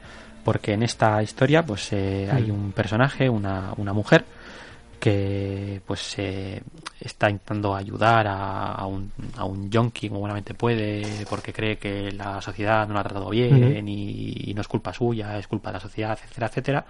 El yonki este le mete un navajazo y entonces pues cuando, cuando llega este Señora. este señora a salvarles, ella medio desangrándose dice, no, pero sálvale, porque claro, le ha dado una leche y entonces el, el villano está colgando de un, un mástil de una bandera a punto de caerse, ¿no? Y entonces ella le dice que, que le salve también a él, ¿no? Que le da un poco de pena, aunque casi se la cargue. Y entonces Mr. Este Mr. A le, le dice que no puede salvar a los dos y que tiene que decidir si quiere que le salve a ella o quiere que le salve a él, ¿no? Y entonces, ah, no, pero no puedes hacerme esto. Y en la indecisión, Si la indecisión pues acaba salvando a, a la, a la mujer. Que es otra cosa que vamos a ver bastante en los cómics de Ditko, sobre todo en los que están fuera del Comics Code, porque recordemos todo esto está fuera del Comic Code porque es independiente, que una cosa que van a hacer muchos sus, sus personajes es eh, matar al villano. No, no tiene ningún tipo de miramientos en, en matar al villano, que es algo bastante infrecuente en la época, todos Claro. han dicho. Bueno, para que nos hagamos una idea, cada, cada uno puede, puede tener su forma de pensar y puede ser válida, menos válida, pero bueno, cada uno puede, tiene el derecho a pensar a su manera. Pero aquí el señor Ditko pues tenía una manera de pensar y dice, yo tengo esta manera de pensar, tú tienes la tuya. Y la tuya está mal. Sí, sí, era, era, sí, claro, porque, insisto, no hay grises, es que no hay Sí. grises, hay, hay blancos y negros. Este personaje fue saliendo en diversas revistas y fanzines con, con los que, por Y- cierto, ya, ya, ya qué atuendo tenía o así como pues era- eran, cómics, eran cómics en blanco y negro, obviamente, Sí. porque de hecho había muchas referencias a lo del blanco y negro durante todo, durante todo el cómic, y básicamente era exactamente igual que The Question, pero en este caso sí que tenía rostro, pero el rostro era una máscara blanca. Llevaba un traje entero blanco, un sombrero blanco y una máscara blanca sin, sin rasgos. Sin expresión. Sin, ningún tipo de expresión. Y, y una pistola. Ese, ese, ese era el pistola para de- matar a, lo- a los malos. de, de Mystery. De hecho, eh, ¿Para qué vas a cogerte una pistola para herir? Para el matar. Rosark, que se dice que está basado en The Question y, y sí que es así, porque son los personajes de todos los de Watchmen, son los Sí. personajes de Charlton y todo esto.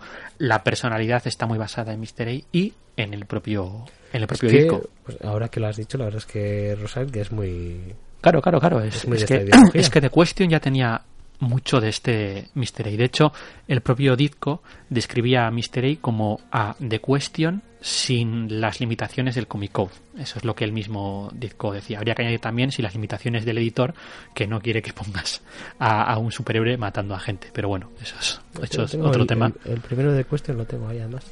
De, de Ditko. De la, no sé si de disco. Lo voy a mirar. Vale. Mientras continúa. Sí, yo sigo avanzando. Decía que el personaje iba saliendo en diferentes revistas y fanzines, porque hay que decir que con los fanzines, pues colaboró durante una temporada bastante, les mandaba dibujos para que publicasen, etcétera, etcétera. Aunque sí que es verdad que dejó de hacerlo cuando tuvo algunos encontronazos con gente que no le devolvía los originales y luego aparecían por ahí vendiéndose, etcétera, etcétera. Y bueno, pues su carrera en los 70 y 80 podría traducirse como pequeños proyectos que acaban o muy pronto o a veces incluso antes de empezar debido a ese temperamento que, que, que tenía y, y bueno, pues iba, iba publicando cada vez y cada vez menos. Sí, decías que... que- Sí, para los que se han quedado con la duda, no. Es de Dennis Cowan. Ah, claro, sí. O sea, es que son los primeros. Sí, es, sí, sí, sí, sí. No sé, no sé en qué punto entraría Ditko. No, Disco, Disco es el primero porque es el que crea el personaje. O sea, Ah, pues esto realmente será más adelante. será, sí, lo de, lo de Cowan es posterior. Será algún, es- algún, algún relanzamiento. Claro, porque eso, es- eso ya es cuando, cuando está dentro de C, me parece. Eso ya es cuando ya entra dentro La de C. de clásicos de C de. De Sí, Planeta, de recordemos Tapa Blanda, que- que esa... Recordemos, por aclarar, el personaje de Question aparece en Charlton, pero en un momento dado DC compró Charlton y por eso todos esos personajes han pasado a integrarse dentro de, de Blue Beetle, este de Claro. Question, de Y esto Atom. ya es el relanzamiento de C. Sí, eso ya es cuando ya están en, en- en la propia DC. Eh, volvió a Marvel otra vez cuando Stan Lee se Hizo fue. un comeback a Marvel. Sí, cuando Stan Lee cuando Stan ¿No se dijo fue- si me voy no vuelvo? Sí, pero Stan Lee ya no estaba. Stan Lee sabía ir a Los Ángeles para gestionar toda la parte de cine y televisión. Y, y bueno, pues aprovechando que Stan Lee no estaba, pues Ditko ¿En vuelve. qué, en qué época estamos? Estamos hablando de finales de los años 70, ya con, con Jim Shooter además, que Jim Shooter era muy fan de, de Ditko. 40 años nos quedan más o menos. No, va, no quedan dos páginas, porque ya lo, lo último, lo, lo último ya tío que Sí. cada vez publicaba menos y, y ya los últimos intentonas fue, fue en esta época, precisamente en esos Ujú. 70 y 80. Eh, como decimos, vuelve a Marvel. Eh, en Marvel eh, crea el personaje de, de Speedball, por ejemplo, es una creación suya. Y, y estaría 10 numeritos hasta que, pues, otra vez se va porque sí. También volvería a DC, donde crea el personaje de Seith, del hombre cambiante, también es creación Ah, ¿sí? de, de Ditko. Aquí solo aguantó 8 numeritos. En los 90 eh, Pues hizo... qué, raro, qué raro el hombre cambiante, ¿no? Sí, sí. Bueno, a ver, sí, claro, pero el hombre cambiante, el de Milligan, quiero decir, el personaje sí Sí, que es el mismo, pero bueno. que pero- se llame el hombre cambiante, es el hombre fijo. Sí, pero bueno, pero es, pero es lo mismo. Ya, pero luego habría que ver como yo no lo he leído, ¿eh? pero habría que ver cómo lo, cómo lo ha escrito. Por ejemplo, en las historias de Halcón y Paloma, recordemos en Halcón y Paloma, pues uno era más pacifista y el otro era más belicoso. Te meto y, y al pacifista eh, se metía mucho con él o le ponía situaciones muy en las que tenía que mostrarse como muy incoherente y tal. O sea, era muy Ujú. proactivo el, el- el propio disco, ¿no? O sea, al final ponen los dos personajes, pero, pero está claro que está más a favor de uno que de, que de otro. Veo que uno se llama Alcoy y el otro se llama Paloma. Que luego en alguna versión posterior, Paloma creo que sí que era una chica. Sí, luego después lo fue en la, en la época de, de Liefeld, sin, ir- sin ir más lejos. Bien, en, en los 90, como decimos, hace unas mini paces con Stan Lee e incluso estuvieron a punto de trabajar en algo nuevo juntos. Eh, llegó a haber varias reuniones y conversaciones, pero una vez más, antes de empezar, todo eso fue al traste, pues porque ya decimos que es muy cuadriculado y en el momento en el que te sales de la línea de lo que él tiene pensado, Sí. se, se, se acabó. De hecho, la última bronca de, de Lee Ditko fue en el año 99, a raíz de una entrevista en la que, bueno, pues Lee básicamente se atribuía una vez más la creación de Spider-Man a- al mismo. Eh, Ditko a esto, pues obviamente se china mucho y, y a ver, Claro, creo que o lo has creado tú o lo he creado yo. le, le- le manda esto. eh, y el propio Stan Lee intenta, intenta hacer las paces. Esto es bastante curioso, lo ha contado él más veces. Incluso se puede encontrar la carta en internet porque él escribe una carta eh, diciendo, firmada como Stan Lee, diciendo a, pues a, todo, a, todo aquel Pues que. eso, eso vale dinero, ¿eh? Está firmado. Sí, pero bueno, eh, se la mandó a Ditko. Mm. Porque lo que decía en la carta es que, que él siempre había considerado a Spider-Man, miento, que él siempre había considerado que Steve Ditko era el co-creador de Spider-Man. Esto se lo mandó a Ditko diciendo, oye, mira, toma, mándaselo al que lo que quieras, mándalo a las televisiones, mándalo a las revistas, mándalo donde quieras, diciendo que yo aquí firmo, diciendo que, Márcalo, ponlo en la pared del que cuarto de baño. y, Dit- y Ditko se le devolvió diciendo que no estaba de acuerdo con el término eh, considera. No estaba de acuerdo con el término de que Stanley diciendo yo considero, que no era lo suficientemente eh, tajante. Y entonces ahí es donde Stanley dijo, oye, mira. Tenías que haber puesto Steve Ditko es el co-creador de Y, Spider-Man. y hasta hoy, y a raíz de eso, el propio Steve Ditko publicó eh, en, un- en una Pues de que esas es- revistas autopublicadas. Está Turuti, eh, el hombre. Sí, era, era un poco. El caso es que publicó una, muy bien, ¿eh? en una de estas revistas autopublicadas un ¿Quién creó Spider-Man? Y entonces ponía qué es lo que hizo cada uno y entonces en, en un lado ponía un cuadro en blanco en el que ponía escrito eh, dos páginas de guion y en el otro había un dibujo de Spider-Man con los lanzarredes, con el, con el símbolo este que tenía en el cinturón que proyectaba, Sí, eh, básicamente todo, todo, lo todo que suyas. Sí, sí, sí, ya, ves que bueno, pues tenía sus, sus cosas. La frase un gran poder, una gran responsabilidad, es así que tiene que ser Mm. de, de Lee, ¿no? Por ser el que dialogaba. Sí, sí, sí, sí, no, lo que son. por lo menos. Y, y además es que es, es- es- eso, es eso de un gran poder eh, conlleva una gran- es muy Lee, o sea, es muy de Stan Lee, es, un concepto sí, muy de Stan sí. Lee. La verdad es que sí. Bien, pues nada, pues lo único que sigue saliendo son sus colaboraciones con, con un tal Robin Snyder, que es un colega suyo, que también es objetivista, y, que durante muchos años además es el que le estaba ayudando con, con los guiones y con los diálogos de las cosas que él mismo saca. Y pues este Robin Snyder es el que edita y autopublica, eh, en plan, ya decimos, casi fancinero, de hecho creo que hacen tiradas muy cortas de las cosas que van publicando, pues algunas de sus viejas historias de, de estas de Charlton, de las que aún tiene los derechos el propio disco, pero sobre todo pues recopilaciones de historias de este Mister A, de, de más historias de divulgación objetivista, que bueno, en esencia son, son, son panfletos políticos. Sí. Como atalayas del.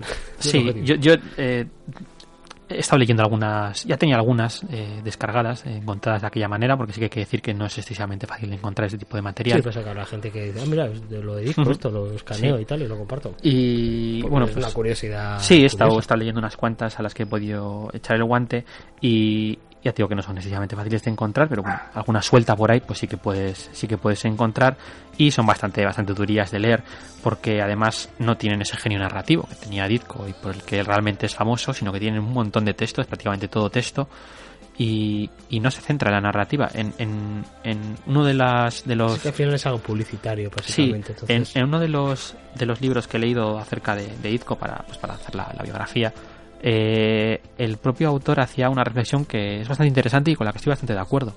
Eh, al principio eh, lo importante era la narrativa, la historia, cómo se contaba la historia y, y la historia era como algo más secundario. Sin embargo, en todo lo que se fue metiendo después, en el- como su obsesión era la de, la de pues al final publicar su diario político, Sí. se olvidó totalmente de, de cómo narrarlo y se centró en, en- en el mensaje en sí. Entonces, se al- centró en lo que quería transmitir. y entonces al centrarse en el no mensaje en sí, pues, pues, pues como su realmente su mayor valor no, no son sus argumentos, sino cómo están narrados, pues, pues eh, no- las últimas historias ni siquiera tienen eso. Decir que eso sí, ya a sus 90 años sigue currando, aún a día de hoy, desde un estudio de Nueva York, aunque como digo, pues lo, lo último que ha ido haciendo pues eh, no es ni gran cosa ni, ni, ni fácil de encontrar.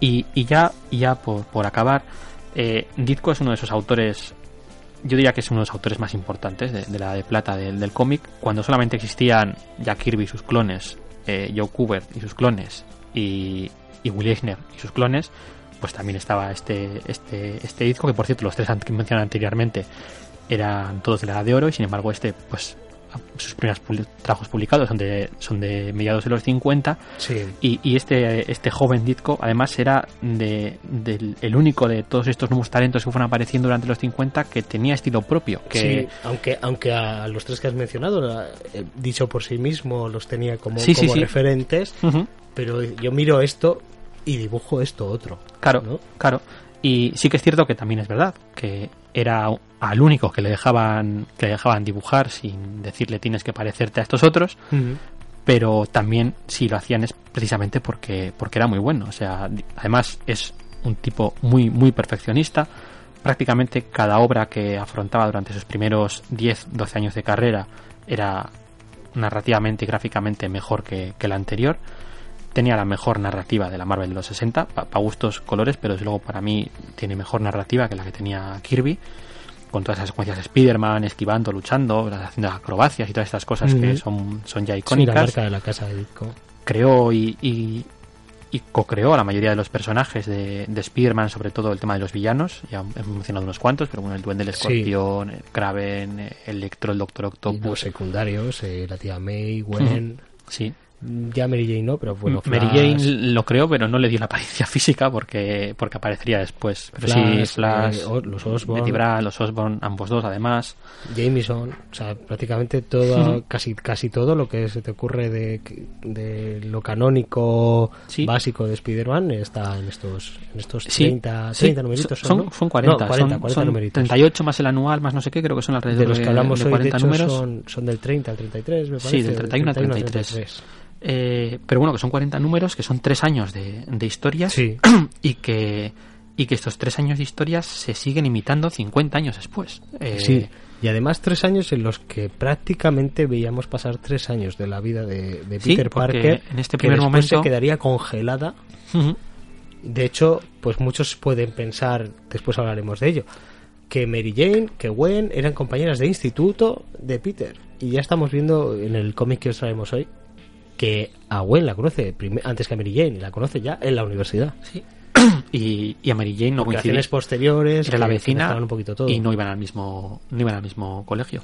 Dicen también otra de las teorías que hay por las que eh, Ditko se chinó con, con Marvel, que podríamos añadirla más a la lista. Yo, Mm. yo creo que en realidad fue un cúmulo de cosas, pero bueno, esta también puede ser una de ellas. Es que ya en este momento Marvel se dio cuenta de lo que tenía y quería decir, oye, vamos a, a levantar el pie del acelerador y, y a quedarnos aquí. Y sin embargo, Ditko no, Ditko quería avanzar, quería que siguiese, que se graduase en la universidad, etcétera, etcétera. Sí. Y, y pues puede ser, puede ser que ese fuese otro, otro motivo, no, no lo sé. Lo, lo entendería, la verdad, porque después esto quedaría congelado durante casi 40 años. Sí, sí. Desde casi desde que sale Ditko, durante 40 años igual pasa un año, dos, tres Sí, en la vida de Peter Parker cuando en los primeros tres años casi habían pasado tres, tres años. o- sí, sí, sí, tres, ¿no? Los, primeros Porque tres. es El, el pen- creo que empieza casi en el penúltimo de instituto o en el último. En, teoría, en teoría tiene 16 años cuando empieza, me parece, y, y alrededor de dos años después es cuando se gradúa del instituto. Hay un par de historias después de graduarse del instituto y luego justo empieza la universidad. O sea que sí. Y, y fundacional es la, la palabra que estaba buscando antes cuando quería Sí, sí, sí. referirme a todo lo, que, lo que aporta Steve Ditko a, a Spider-Man. Sí, porque otra cosa de las que quería comentar es precisamente ese estilo caricaturesco que tenía Ditko a la hora de dibujar, sobre todo en tema de los rostros, que era bastante feísta, ya decimos casi caricaturesco, ha perdurado hasta el punto de que algunos de esos personajes han pasado la historia con, con esas características. O sea, por ejemplo, el tema de la tía May, Sí. esa la, que- cara de Y hacía anciana ahí durante decrépita. 40, 50 años se Sí, sí. dibujó con, con esa cara de. De, de vieja de caricatura. Eh, Sí, claro, porque es el estilo que tenía Ditko. Eh, y Luego ya mismo- ha habido momentos en los que se ha actualizado ya en los 2000 y así, pero era, era una, una vieja decrépita de, de caricatura. La Y lo mismo y lo mismo con la cara de, de Harry Osborn, que también es, es una cara muy muy de caricatura, Sí. muy alargada, con la nariz puntiaguda y, y todo esto. O el propio Una Jameson, cara muy de duendecillo, por cierto. o el propio Jameson, que, que es prácticamente una parodia de, de Hitler. Que son, Sí. por ejemplo, estos tres rostros muy característicos, muy muy caricaturescos, con unos rasgos faciales muy muy muy fijos. Y la cara de Y- Parker también con ese peinado característico que tenía Sí, también, muy- con esos dos ricitos uno Sí, lado. eso se mantuvo hasta, hasta primeros 2000 y, y a tío que, que nadie se ha atrevido a cambiarlos, que mientras otros personajes de otros autores, pues vale, pues sí, pues el personaje tiene bigote, llega el siguiente autor también tiene bigote, pero luego los rasgos faciales, cada autor Sí. tiene su propio estilo y sin embargo estos se han mantenido con, con este aspecto ditkiano hasta, hasta el final de los tiempos. Que es... Funcional, que es lo que, Sí, sí, sí. lo que referíamos. Y bueno, pues sin más, ya para terminar, decir eso, que aunque es uno de los autores más importantes y una vez más, pues eh, como pasa con Miller, eh, yo soy partidario de diferenciar la, la obra de, de autor y quizá Sí, yo creo que, que hay que saber separarlo. Quizá- Pero bueno, yo creo que está interesante también que, que hayáis aprendido sí, el autor que hay detrás y un poquito sus, sus neuras, sus ideas, Sí, sí, sí. sus curiosidades. sí, en este y caso sus virtudes también y sus, y sus méritos, que también los tiene. En este caso el tema ideológico pues es bastante bastante característico, bastante a las antípodas de, de lo que yo pienso, incluso lo personal, al margen de las opiniones políticas, pues tenía sus cosas, era un tipo bastante Sí. eh, huraño y complicado de tratar, pero bueno, su obra al final es, es capital para entender la historia del cómic americano en general Sí. y obviamente de, de Marvel en, en particular. Así que bueno, pues desde aquí ese pequeño homenaje que le hemos dedicado. Última anécdota, que no la, que no la ha comentado. Eh, respecto a este tema que hemos comentado con Frank Miller, el propio Frank Miller se puso se puso en contacto con Ditko alrededor de los 80, creo que fue, o 80 o 90, Ujú. para hacer una historia conjunta de- del personaje de Mr. A, porque Frank Miller era fan de, De de este, de este personaje de Mr. A, que había crecido leyéndole. No me, no me Sí, sorprende. y se No puso, sorprende. se puso en contacto con Ditko y, y estuvieron a punto de, de hacer, de hacer algo juntos y Ujú. Ditko se negó porque él mismo decía que ya el tiempo había, había pasado. Es que igual le escribí una carta a Miller y decía, considero que me gustaría trabajar... Es que eso de considero... Un tema complicado. Sí. Bueno, y hasta aquí el especial Steve Ditko. Espero que os haya gustado. Nos vemos en la temporada 3. Muchas gracias a todos por escuchar una- un Marvelous más.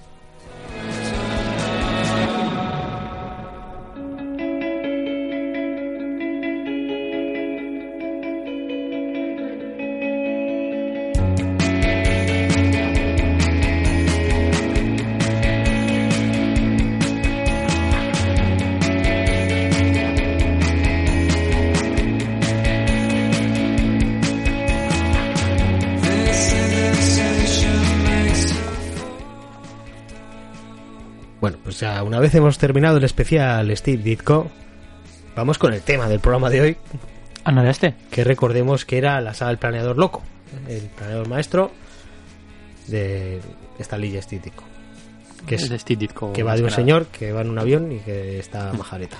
Sí, por, ya por terminar, antes de nada decir eso, que en esta época ya Ditko era, era el guionista de facto de, de la Sí. serie y en este caso Lee lo único que hizo fue, Dialogar. fue dialogarlos. Mm. Pero que, digamos que si normalmente era argumento y diálogo de lo que correspondería al guionista, pues en este caso tendríamos argumento y dibujo del señor Ditko y diálogos de Stan Lee ujú. que al no haber hecho él el argumento a veces se podía equivocar. Y mete la pata. Y de hecho vamos a hablar de los números anteriores un poquito porque me, me permitió ojear un poquito los números anteriores a la, a la historia de hoy y pues eso, aunque en realidad pues eso como solemos decir estos cómics sobre todo de estos cómics, yo creo, los de esta época, incluso más, están hechos para que tú puedas coger cualquiera y entender todo perfectamente. Y efectivamente lo que son los tres números que traemos hoy se entiende sin ningún tipo de problema, leídos sueltos, no te lo puedes leer sueltos perfectamente. Pero como decía, pues con un poquito de curiosidad, pues quería mirar un poquito los, los anteriores. Y ya se iba viendo que esta historia, en cierto modo, se iba fraguando. Había, había pistitas, ¿no? Había, había cositas. Porque ya veíamos a Peter, por ejemplo, que en lo sentimental su relación con Betty, teníamos ese momento en el que Ned Leeds se le declara, se le declara a su novia. Ujú. Bueno, Eh, es que claro, en este momento realmente podríamos decir que en realidad Betty no era novia de nadie, porque hay que entender Sí, que todo salía. era muy naif Eso y es. estamos en los años 60 y, y era un rollo cortejo, o sea, no Sí, ni sí. siquiera había habido besos, o sea, Sí, no, no, no, muy- no estaba definida como, como, como su pareja. Y Peter Parker, de hecho, decide que estaría mejor con Ned que con él. Sobre todo por el tema de ser Spider-Man, porque esta Betty Brandt pues había tenido un, pro- un problema con su hermano. Sí, es que la movida es que en esa historia esa anterior eh, muere el hermano de. Betty y Betty culpa a Spider-Man de, Mm. de- de la muerte de, su hermano. Entonces, Y Betty no es una de las parejas de Spider-Man que haya sabido que él es el, trepamuros. eso es. Y Peter dice, pues no le voy a poder decir que soy el trepamuros en, en la vida. O sea, ya la historia, Claro, se claro. me- la trama se me complica. Pues igual un tipo como Ned Leeds, al que le gusta mucho, pues le puede dar una vida mejor que la que pueda dar Sí, ¿no? antes de que se convirtiese en el duende y tal, sí. Sí. De aquella manera, todo se ha dicho. y decide cortar. También vemos que se enfrenta ya como Spider-Man pues a unos secuaces, en este caso del gato, que ahí tendríamos el tema del... De uno de los fallo. primeros errores, sí. Mm. Sí, porque aparecen unos secuaces que luego en, la, en esta trilogía vamos a ver que son los secuaces del, del planeador maestro y, y que parece que están robando algún tipo de material radiactivo que nada tiene que ver con la trama que se está desarrollando en este primer este Sí. número, perdón, pero como en este número el villano principal, Es el el gato. villano de la semana es el gato, pues en los diálogos eh, hay un momento dado que uno de ellos dice que Dice, que- solo al gato se le Sí. podía haber ocurrido un plan tan bueno como este. Sí, pero bueno, eso, es- eso es Stan Lee metiendo la gama porque no tiene ni puñetera idea de por De, de aire, para dónde porque... está tirando el Sí. señor Disco. Sí, Y bueno, pues llamamos esos secuaces que están uniformados igual. A mí me gusta llamarlos los minions. sí, está, está bonito. Sí. Y después ya veremos los tres números de los que vamos a hablar hoy. Y también en números anteriores eh, se ha ido viendo también el tema de la fragilidad de, de la tía May. Cómo está teniendo momentos en los que le dan desvanecimientos, digamos. Y cómo también a Peter le está, le está, ocul- le está ocultando estos problemas de salud que, que ya está notando. Sí, además eso, eh, los villanos esos que has mencionado salen en el- justo en el número en el número anterior, Sí, los, los minions del plan del maestro. ¿quieres Sí. decir? sí, sí, salen justo en el número anterior, además. pero lo de lo de la tía May pues Mm. lleva, lleva ya unos Venía cuantos varios números. números. ya en plan, ay, que me, que me da. Tengo jaquequita. De hecho, durante todos estos durante todos estos primeros años eh, la tía May tenía tenía digamos dos posiciones, tenía el botón en dos posiciones, que uno era ingresada y otro era sufriendo vértigos y mareos intentando ocultárselo a su sobrino. Esa, Sí. O sea, estaba claro que O esta estaba señora ingresada oyendo a que la ingresaran, más o menos. Sí, sí, no, es que era, era básicamente era básicamente así. Es sorprendente que haya. Tiene el tema de la puerta giratoria, pero del hospital, en este caso en vez de la cárcel. Y luego, un- antes de empezar ya con el. con el. Está, está chunguito hoy, ¿eh? Sí, Antes de llevo una empezar semana. con el, con el índice de, de, de, las- de los capítulos, sí quería comentar algo respecto precisamente a esto que has comentado de lo de los diálogos de Stan Lee, cómo nos aclaraba y tal. Eh, y hemos dicho al principio que eh, Ditko se. En, al principio no, pero luego ya se entintaba a sí mismo. Sí, y, y, y en esta época pues lo que hacía era eh, prácticamente abocetar el, el cómic antes de pasárselo a Lee para hacer los diálogos y luego como era el mismo Ditko el que luego lo entintaba pues tampoco digamos que se esmeraba mucho a la Sí. hora de hacer el dibujo. Esto también, por cierto, en su regreso a Marvel en los años 70 y 80 le trajo bastantes problemas porque había un montón de entintadores que no querían entintar a, a Ditko, se negaban a entintar a Ditko porque era muy dado a, hacer solo el boceto. Bueno, pues en, en- en uno de los últimos números en Spider-Man, el número 36 me parece que es, eh, hay un personaje que se llama el saqueador sí. y hay una viñeta en la que pues hay un personaje que, que Stan Lee entiende que es Spider-Man, eh, perdón, no, sí, eso, Stan Lee entiende que es Spider-Man en, en una cornisa, ¿no? Y entonces le pone un diálogo de, de Spider-Man diciendo, el villano se me, ha escap- se me ha escapado. Y entonces cuando le devuelve el TVO a Ditko para que lo entinte, va Ditko y, y lo entinta como el villano Sí. con el diálogo de, de Spider-Man. Y fue una de las broncas más gordas que tuvieron Ditko y, y Lee, porque habitualmente Lee solía pasarle todas a, a Ditko, pero en esta le vio echar la bronca bastante y tuvo bastante tajada con él a cuenta de que Pues mira, pues De mira, que- yo le, le di algo como Spiderman, de que, pues claro, como Spiderman. Claro que Stan. Stan Lee sabía, sabía que Ditko se había dado cuenta de que el diálogo era de Spider-Man y aún así él lo intentó como el villano. Que y seguramente quería que el, Sí, sí. que el lector se diera cuenta de que, mira, aquí algo raro pasa. Y ¿Qué pasa con este señor que hace los diálogos? ¿No sabe que este es el villano? Y además lo que hicieron además fue luego corregirlo, o sea, quitaron la, tuvieron que entintar encima a Spider-Man del villano, a un entintador, otro entintador aparte, porque lo que no querían era cambiar el, el diálogo de Lee, una chorrada bastante curiosa. No, no, pero bueno, que nos ilustra mucho sobre, sobre lo que traemos hoy, sobre lo que tenía detrás, sobre sus autores, que está, está muy bien, al final es lo interesante del programa. Vamos ya con el primer número. Perfecto. Pues tenemos el de Si este es mi destino, el título del, del capítulo, si no me equivoco, ¿no? Eh, sí, creo que sí. Sí, es el número 31 USA de Amazing Spider-Man, con fecha de portada de diciembre de 1965. ¿Mm? La historia comienza con Spider-Man enfrentándose a unos ladrones uniformados, que ya habíamos visto en el, en el capítulo anterior, Sí, estos esbirros, como has dicho.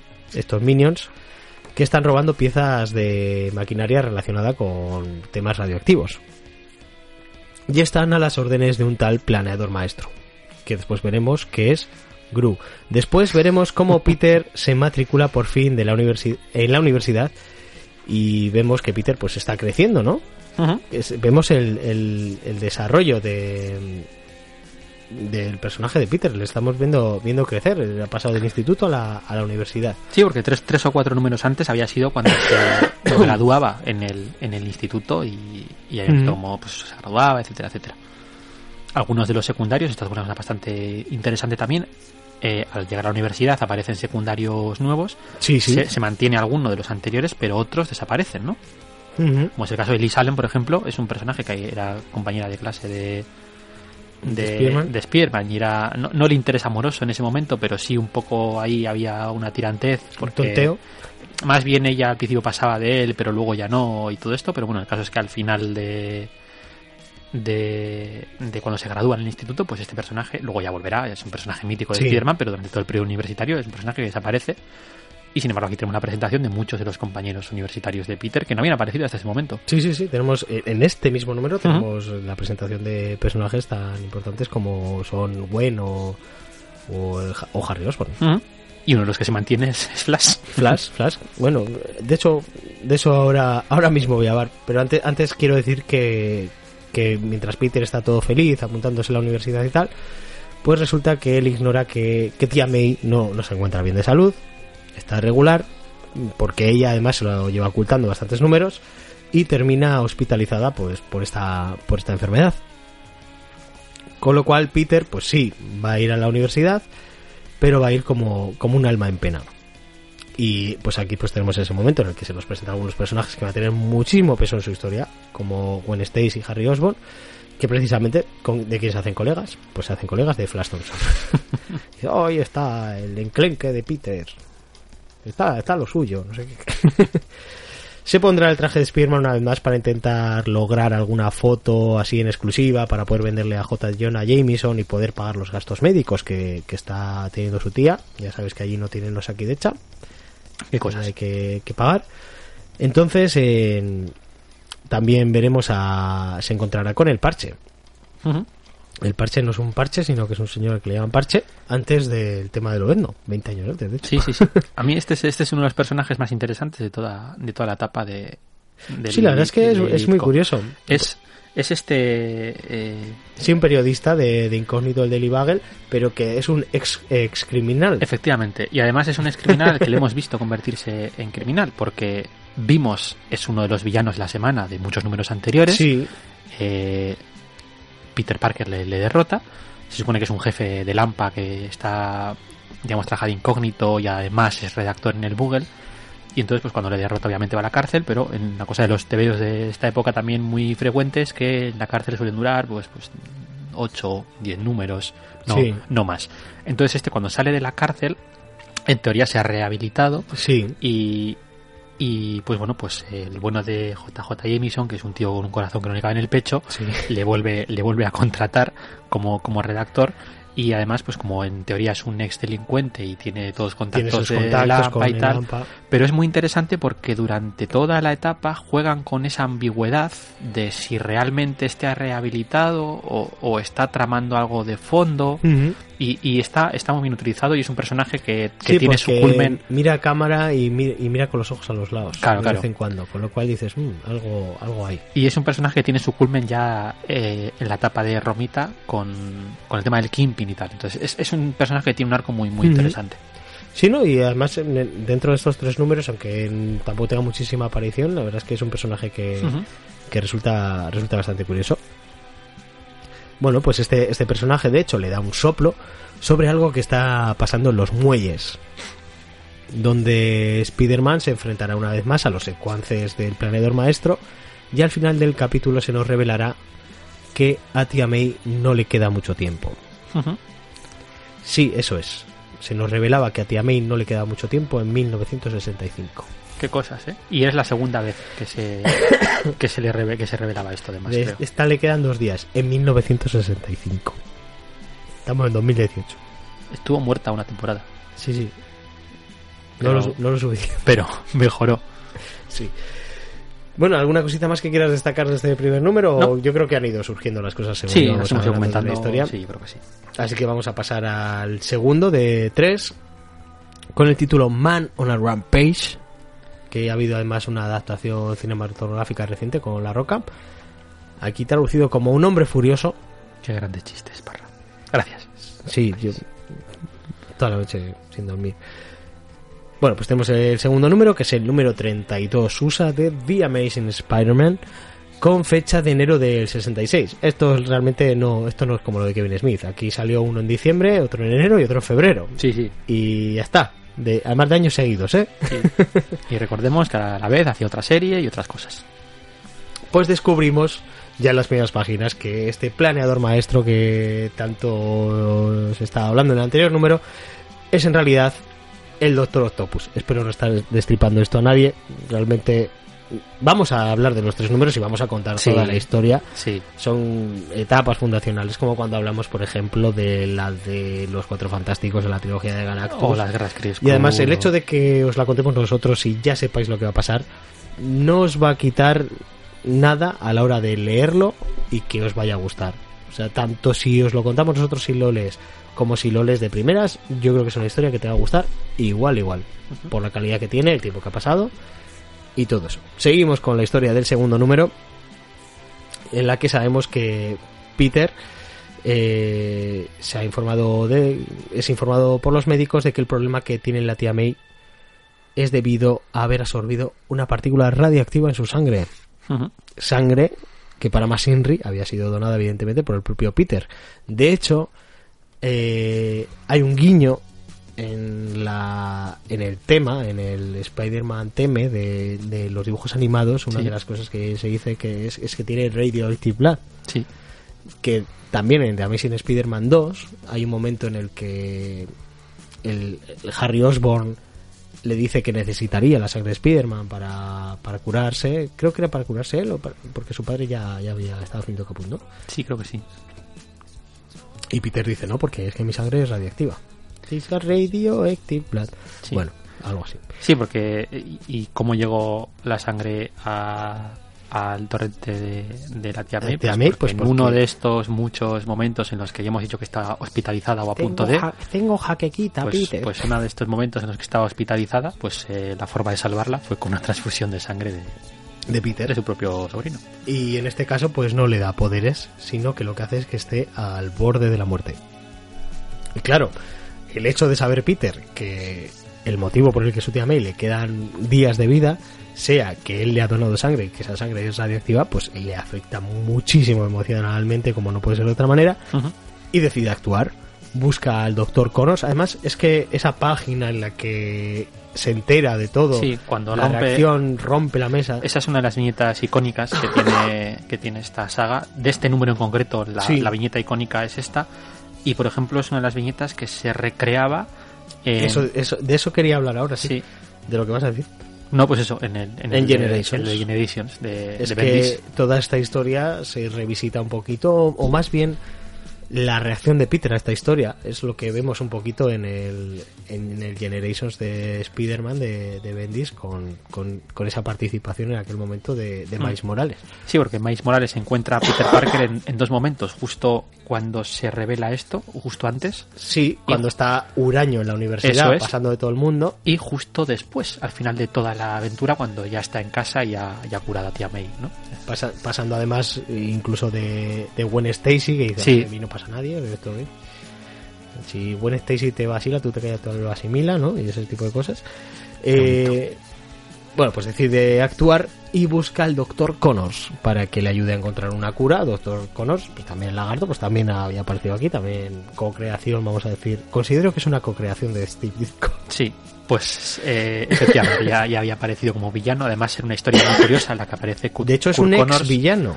Porque... Cuidado, cuidado no, ahí. pero en este caso él no es, no es, no es consciente. No, no es consciente. era un Está- caso de Dr. Jekyll y Mr. Hyde, claramente. Efectivamente, además la aventura, la primera aventura es en Luisiana, o sea, es porque Mm. está apareciendo este hombre lagarto en Luisiana y Jameson se lleva a Peter Parker a Luisiana para sacar para sacar fotos de este lagarto. Es una aventura como muy muy chorra bober, pero que está, está graciosa. y sabiendo que es un experto en estas lides, pues es a quien acude a la hora de intentar encontrar una cura.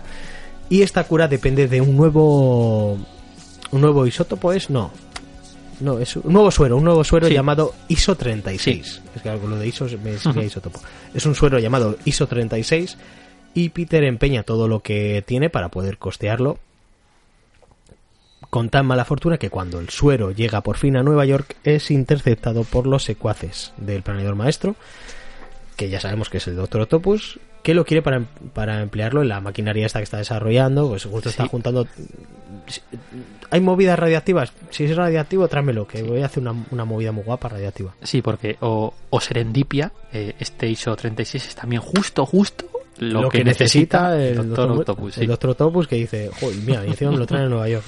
Genial.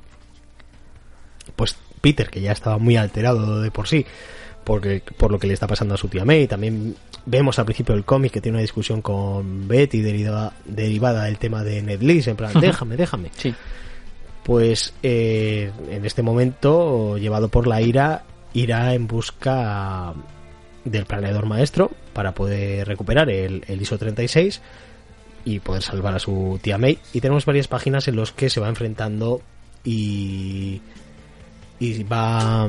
Ay, ¿Cómo se dice? Son sacando información a varios a varios maleantes hasta llegar por fin a la, a la base submarina del, del planeador del planeador maestro y tras enfrentarse a sus minions pues tendrá un enfrentamiento con el propio Doctor Octopus sí, cuando descubre que es él. Ujú. tras el que quedará sepultado bajo toneladas de maquinaria en una sala que poco a poco se está inundando. La verdad es que es un cliffhanger buenísimo. Sí, y justo además el, ISO 36 a, Lo tiene ahí al alcance de la mano. que casi no llega, sí. Cositas aquí del, del segundo número. No, básicamente lo que te he comentado, ya las hemos ido comentando según, según se iban saliendo. La, la, la escena icónica esa que hemos mencionado de Peter rompiendo, rompiendo la mesa. Es, La relación con el número de Brian Michael Bendis en Generations sí, también. Sí, que está, que está muy, muy, muy bien. Y, y es una de esas historias que está muy bien, que no es muy habitual en, en, en Spider-Man durante toda esta primera etapa, en la que van apareciendo muchos personajes que habíamos visto anteriormente, ¿no? Pues recuperamos al Doctor Octopus, recuperamos a Connors que está Sí, por ahí. Connors. Entonces, eso está, está muy curioso. Y ya, pues si quieres, llegamos al tercer número. Que yo creo además es el más recordado de Sí, los tres, todo- el más icónico, la portada es muy icónica. Sobre todo el pasa- arranque. El arranque es, bueno, entra y luego ya entro yo. Yo creo que el, el primero es también muy importante también, pues fíjate los personajes que se nos presentan ahí. Pero ya el tercero, el The Final Chapter, el capítulo final, no es el último capítulo de Amazing Spider-Man, habría alguno más. Pues el número que cierra esta trilogía es el número 33 de Amazing Spider-Man USA, pues si la usar en enero, este es en febrero, del 66. Y tenemos pues probablemente el momento más recordado de toda esta saga porque comenzamos con Peter tal y como lo habíamos dejado, sepultado por toneladas de maquinaria en una sala bajo el agua que se está inundando poco a poco. Y tenemos además un monólogo mientras lucha con toda la maquinaria para lograr levantarla con todas sus fuerzas, en el que recuerda tanto la pérdida de su tío Ben como la inminente pérdida de su tía May y la inminente pérdida de su propia vida. Si no consigue salir de esa con, con una última viñeta a página completa triun- triunfante en la que consigue liberarse de los escombros que le, que le tenían sepultado. Hmm. Hay mucho escrito sobre, sobre estas primeras es- cinco páginas de este número. Sí, esta es probablemente una de las escenas. Yo, yo creo que es la escena más, más importante de, de- de la historia del propio personaje. Sí, estamos de hecho- tema opiniones, pero En, en Homecoming, en la adaptación cinematográfica más reciente de Spider-Man, tenemos un momento Sí. que es un, es un guiño o un homenaje a. y en a las de. Tobey Maguire también había un guiño a, a- a Ujú. esto. Sí, es que al final es. Y también es- en alguna de las adaptaciones de la serie de televisión de dibujos Sí, animados, es- también es- me consta que aparecía. es muy icónico. Eh, tres, tres cositas que quería comentar sobre esta escena. Bueno, lo dicho, ¿no? Es, es, eh, bueno, es, la- es la polla, es, es la leche. Sí. Cómo está, cómo está yo- narrado. pues tú quieres comentar tres cositas. Sí. Yo solo quiero comentar una. Vale. que Stan Lee considera que es mérito de, de Ditko completamente Sí, el que esto se desarrolle en cinco páginas y no Sí. en tres viñetas, que es lo que él habría pensado, en plan de, mira, y aquí estoy amagado. Me acuerdo de mi tío Ben y de mi tía May, y en la tercera ya, pues aquí levanto esto con todas mis fuerzas. es una de las cosas que quería comentar precisamente que Stanley flipó con, Sí, con, con- sí. cuando le llegaron las lo que hemos mencionado, no tenía ni Y puñetera idea. dice que en el momento en el que levanta, porque además justo está, está pensado para que tú lo vais levantándolo poco a poco y en el momento que pasas la página, queda en la página de la izquierda ya levantándolo, Sí, que él casi grita en plan de... sí. sí, sí.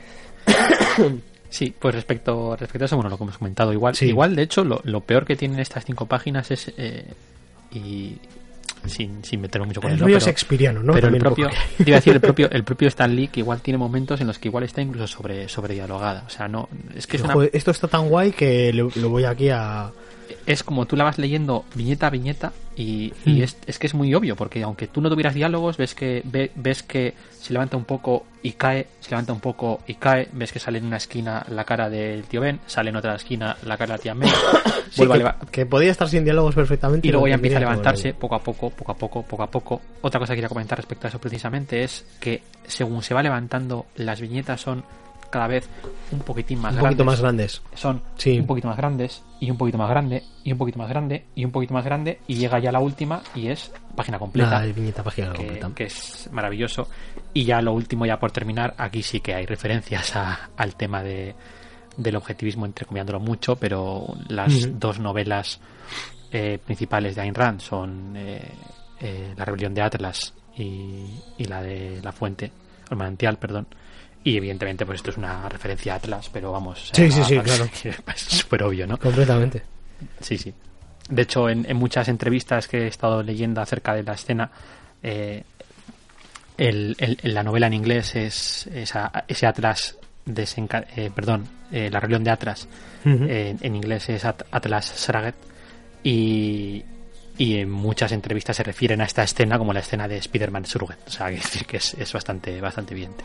Sí, bueno, de hecho, en la, en la Wikipedia tenemos algunas reacciones a, a estos a estas páginas. Tenemos una de Les Daniels, el, el historiador.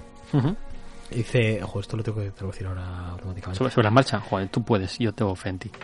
Eh, Steve Ditko aprovecha cada onza de anguish, Angustia. de angustia, de Spider-Man, completa con visiones de, de su tío que, que falló para el que, que no pudo salvar y de su tía que ha jurado salvar. Peter Rabbit también dice, después de su origen, esta secuencia de, de páginas de Spider-Man del número 33 es probablemente la secuencia más amada de la era de Stan Lee y de Steve Ditko. Yo diría que de Spider-Man en general. pero Sí, bueno. o sea, quitando la- justo las páginas del origen que te explican los... También quería decir sobre, también además aparecía aquí en la Wikipedia, me pareció curioso que la historia fue elegida como la número 15 dentro de las 100 mejores historias de Marvel de todos los tiempos, eh, votado por, por lectores de Marvel en el año 2001, ¿eh? También. Sí, sí. Ah, y otra cosa que no he comentado, que sí quiero comentar, es el tratamiento que hace Izco de, del agua, que me parece Sí. que es espectacular. En la portada además está muy bien coloreada el agua, Sí. me gusta muchísimo. Mm. Sí.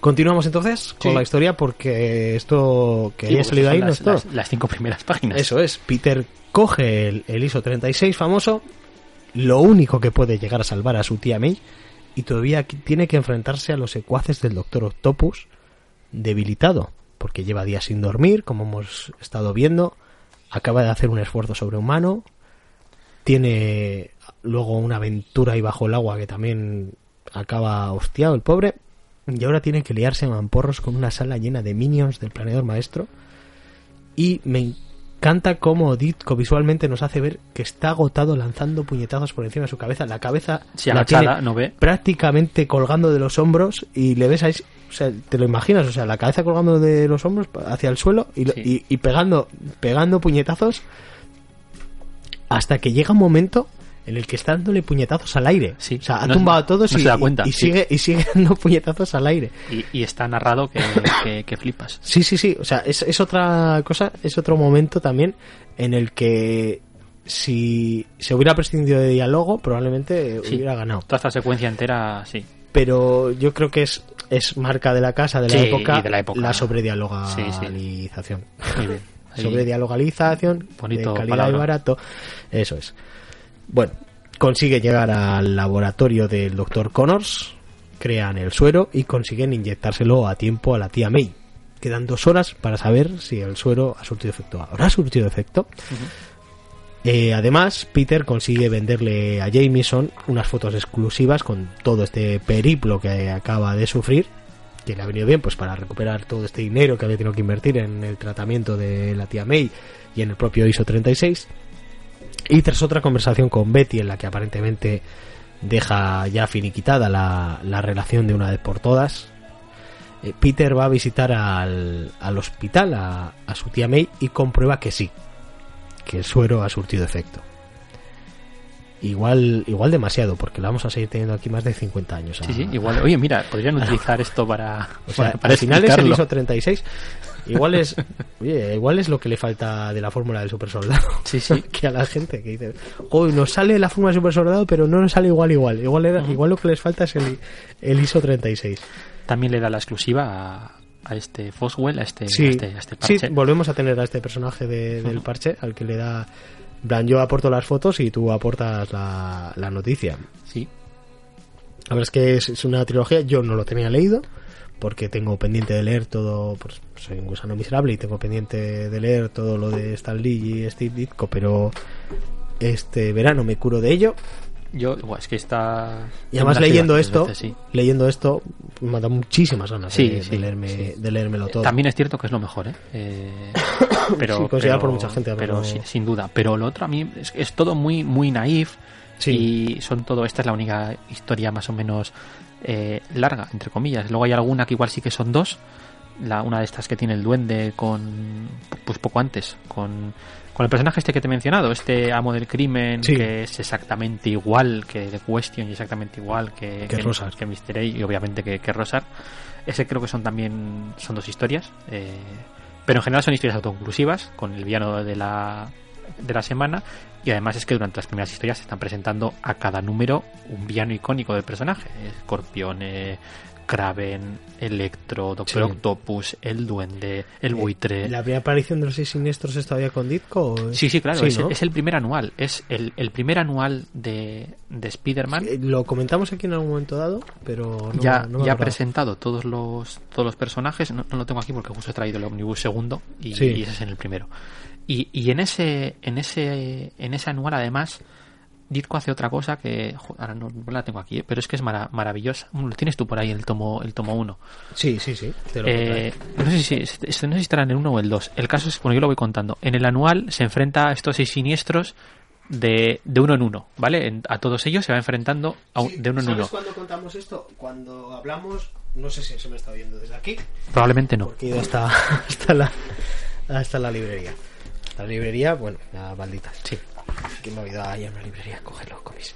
Eh, en el programa de Spider-Man de Mar Millar, y Sí. los dos son el de. ¿Cómo se llama? Bueno, ahí hablaba de los seis siniestros y hablaba un poquito de las diferentes formaciones que ha habido. Juraría que ese fue un poquito la lista de la semana. Sí. Y comentaba el primer enfrentamiento, pues eso, que además se, se echaban como a suertes casi, ¿no? El, "Ah, ahora voy yo, luego tú, luego el otro. En vez de, no, le- le matamos entre los seis, no, no, no. Vamos de uno en uno, así, como un Street Fighter, ¿no?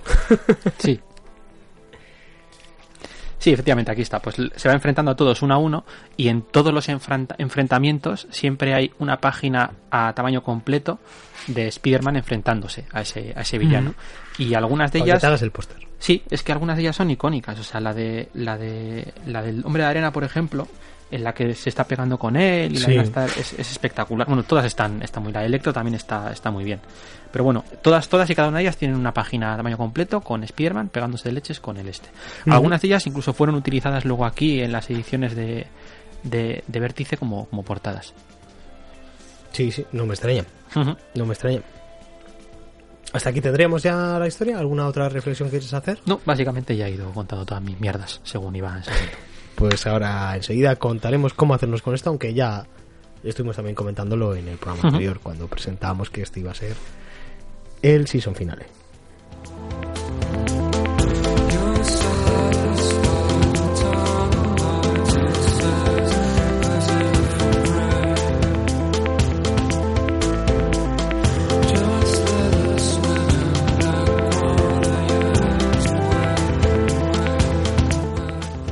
Por cierto, comentamos que este iba a ser el season finale y donde leerlo, pero no dijimos los números que eran Aún- pero Ah, bueno, yo bueno. creo como dijimos que era la saga del planeador maestro, espero que la gente lo haya Sí, buscado sí. y se lo haya podido leer antes de, de escuchar el programa. O bueno, yo creo que este es uno de los casos en los que puedes escuchar el programa y después leer Sí, no, no leerte es- la obra sin ningún tipo de problema. Y además sabiendo ya un poquito, pues sabiendo más cositas de Ditko y, y algunos detallitos más que os hemos podido dar sobre cómo surgió todo, todo este tema.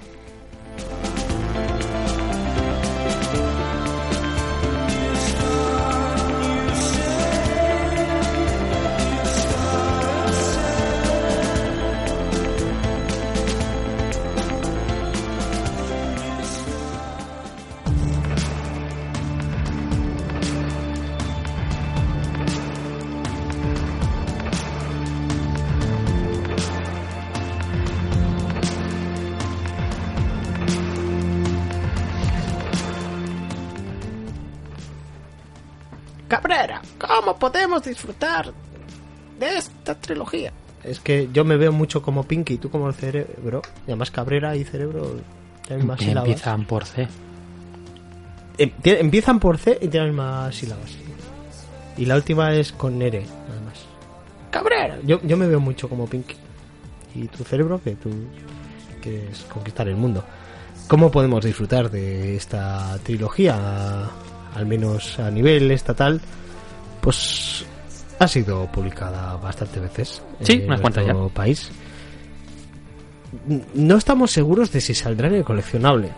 ¿En Yo quiero pensar que sí, en el Mm. coleccionable actual de las Ah, no, un- no, no lo sé, mejores lo historias de Spider-Man. Un poco al margen de, de eso. Tendría No, todo el te- no sentido. lo tengo tan controlado, pero tendría sentido. Sí, Salen sí. estos tres números y yo qué sé, igual con El- los pues- tres anteriores. pues, o- el- no, o, las mejores historias y pueden tener estas de, de quiero decir, pueden tener estas estas tres, el anual que hemos mencionado de con los seis siniestros, También. que es la presentación de los siniestros, y yo que sé, alguna historia más, Yo quiero pensar Interesante. que los, los primeros números también salgan, en plan los cinco o seis primeros números. pues mira, pues por ejemplo, pues los dos, los dos, dos o tres primeros números. dos o tres primeros historia. números, el anual y estos tres, ya tienes un tomo bastante decentito, sí, pues Pero es una mira, opción. no, lo- la verdad es que lo desconocemos. Estamos especulando aquí, Sí. pero Vamos a hablar de lo que sabemos. Eh, que esto está en una edición que salió por Forum de Spider-Man de Stanley y Steve Ditko, que salió en tres tomitos. sí, que salió con su PVP creo que eran a estos creo que eran a 18 euros cada tomo o algo así justo no, no sale es probable que fueran 3.000 pesetas también ¿eh? pues puede porque ser. esto tiene No sé, no tiene, tiene, tiene no tiene precio. no no tiene precio atrás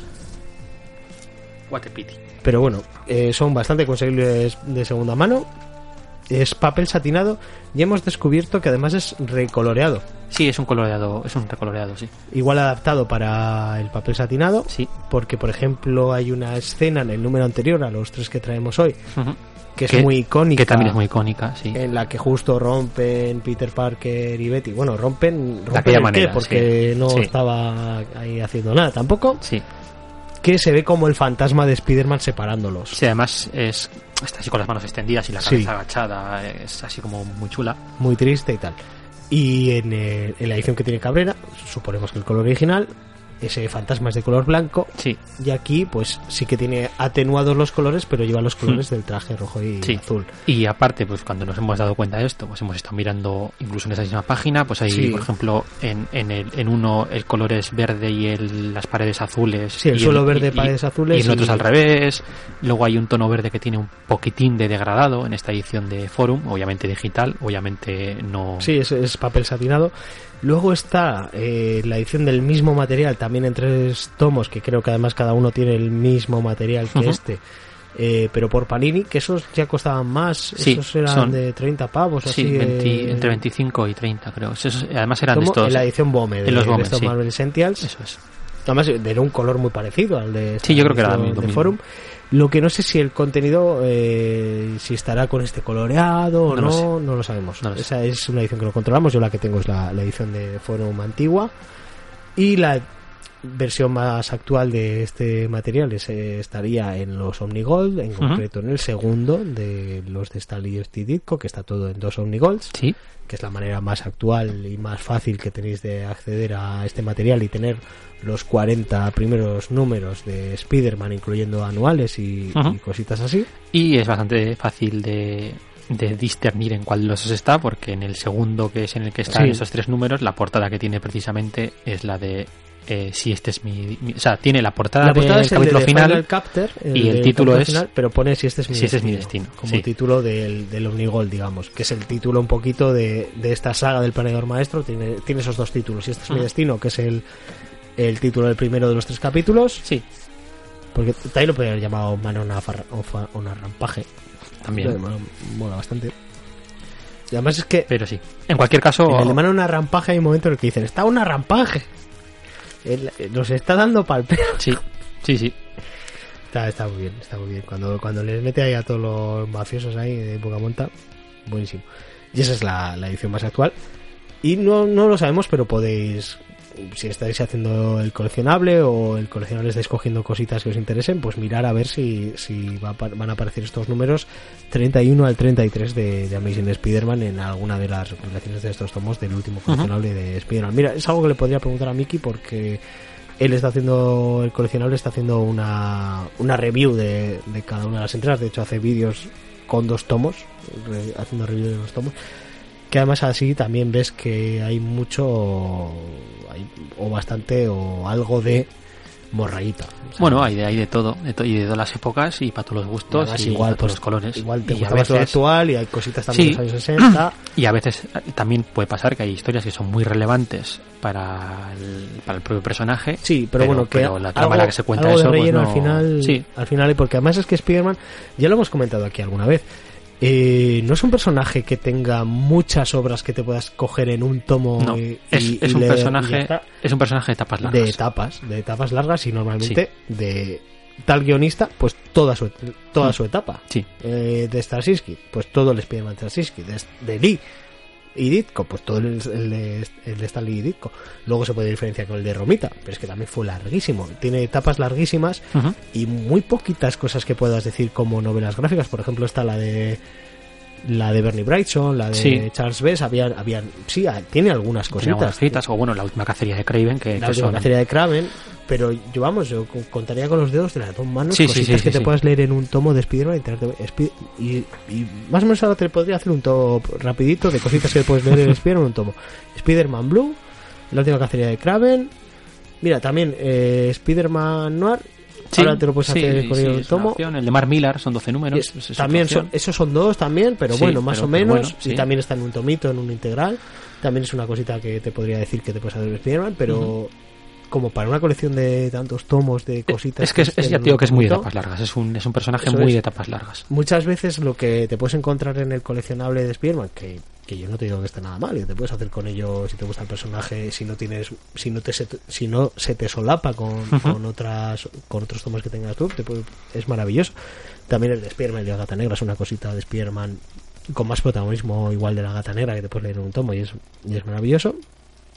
Pero bueno, que, que adelante con ello. Lo que pasa que es que muchas veces lo que te puedes encontrar en este coleccionable son pues el número de tal a tal que viene de lo anterior, que te lo pierdes y que seguirán igual termina la historia principal en el último número, pero que te quedan cabos sueltos que seguirían en las en, en siguientes números. Es a lo que es a lo que me refiero, al que al Sí, final sí, sí. muchas veces son hachazos dentro de, de las de la continuidad de Spider-Man que igual pero mira, esto lo que sí que traemos, lo que traemos hoy sí que es algo que te puedes leer perfectamente, que son tres números y enterarte de todo y saber que hay una historia previa y que luego va a continuar, pero sí que tienes su planteamiento nudo y desenlace, o incluso más comprensible yo creo que el de en el caso de Cuatro Fantásticos de de Galactus que te rompía un poquito esa Sí. primera mitad del primer número y Sí. la segun- y después de toda la epopeya que habías tenido la, seg- la segunda mitad del tercer número de la trilogía de Galactus con, ay pues ya me voy a la universidad aquí con el tío este que luego Sí. se va a liar con Sí, el indio, Hulka". ¿no? Eh, Sí, bueno, ya, ya hemos comentado que el método de trabajo de, de, de Lee Kirby eh, era ese, era en lugar de que cada, prácticamente podríamos decir que en lugar de que cada historia está en un número, cada historia tenía la, la primera Mm. mitad de la historia en, en el final de un número y terminaba en la mitad, la primera mitad del siguiente. Entonces, es- Sí. o sea tú te compras un número y tenía la el final de lo anterior y el principio de la el siguiente. principio de lo siguiente. Luego te compras otro número y era el nudo. Y en el tercer número tenías el final de lo que te acabas de leer y el planteamiento del siguiente. Y así, pues era la manera que te. Sí, de, de- de mantener al lector O sea, que era, enganchado. era un y- cliffhanger, pero un cliffhanger de medio número. Claro, claro. bueno, pues yo creo que ya hemos comentado cómo te puedes hacer con este material. Sí, no, no has, no mencionado la- el. O sí, me ha ido la pinza. El, el, el Omnigol. Ah, el- pues- el 75 aniversario. de- Ah, mira, es verdad, y además es en lo que me lo he leído yo. En el tomo de. Sí lo mencionamos en el anterior programa, Claro, pero en este se me había pasado. Que en el tomo de 75 años, la era clásica de Marvel, de que cuesta 30 euritos y es bastante voluminoso, tienes los tres. Sí, Tienes los tres de, de esta trilogía, y además es en el, en el. Es como me lo he leído yo. Entre otras cosas, como la trilogía de Galactus también la tienes ahí. sí. Muchos números muy. Y es el coloreado clásico porque es todo papel. Sí, papel, Papel sin satinado. no satinado, Sí. como en el caso del Omnigol que tiene eso cableado. Y es que la verdad es que para Marvelous este tomo me está viendo muy bien, ¿eh? Sí, ¿verdad?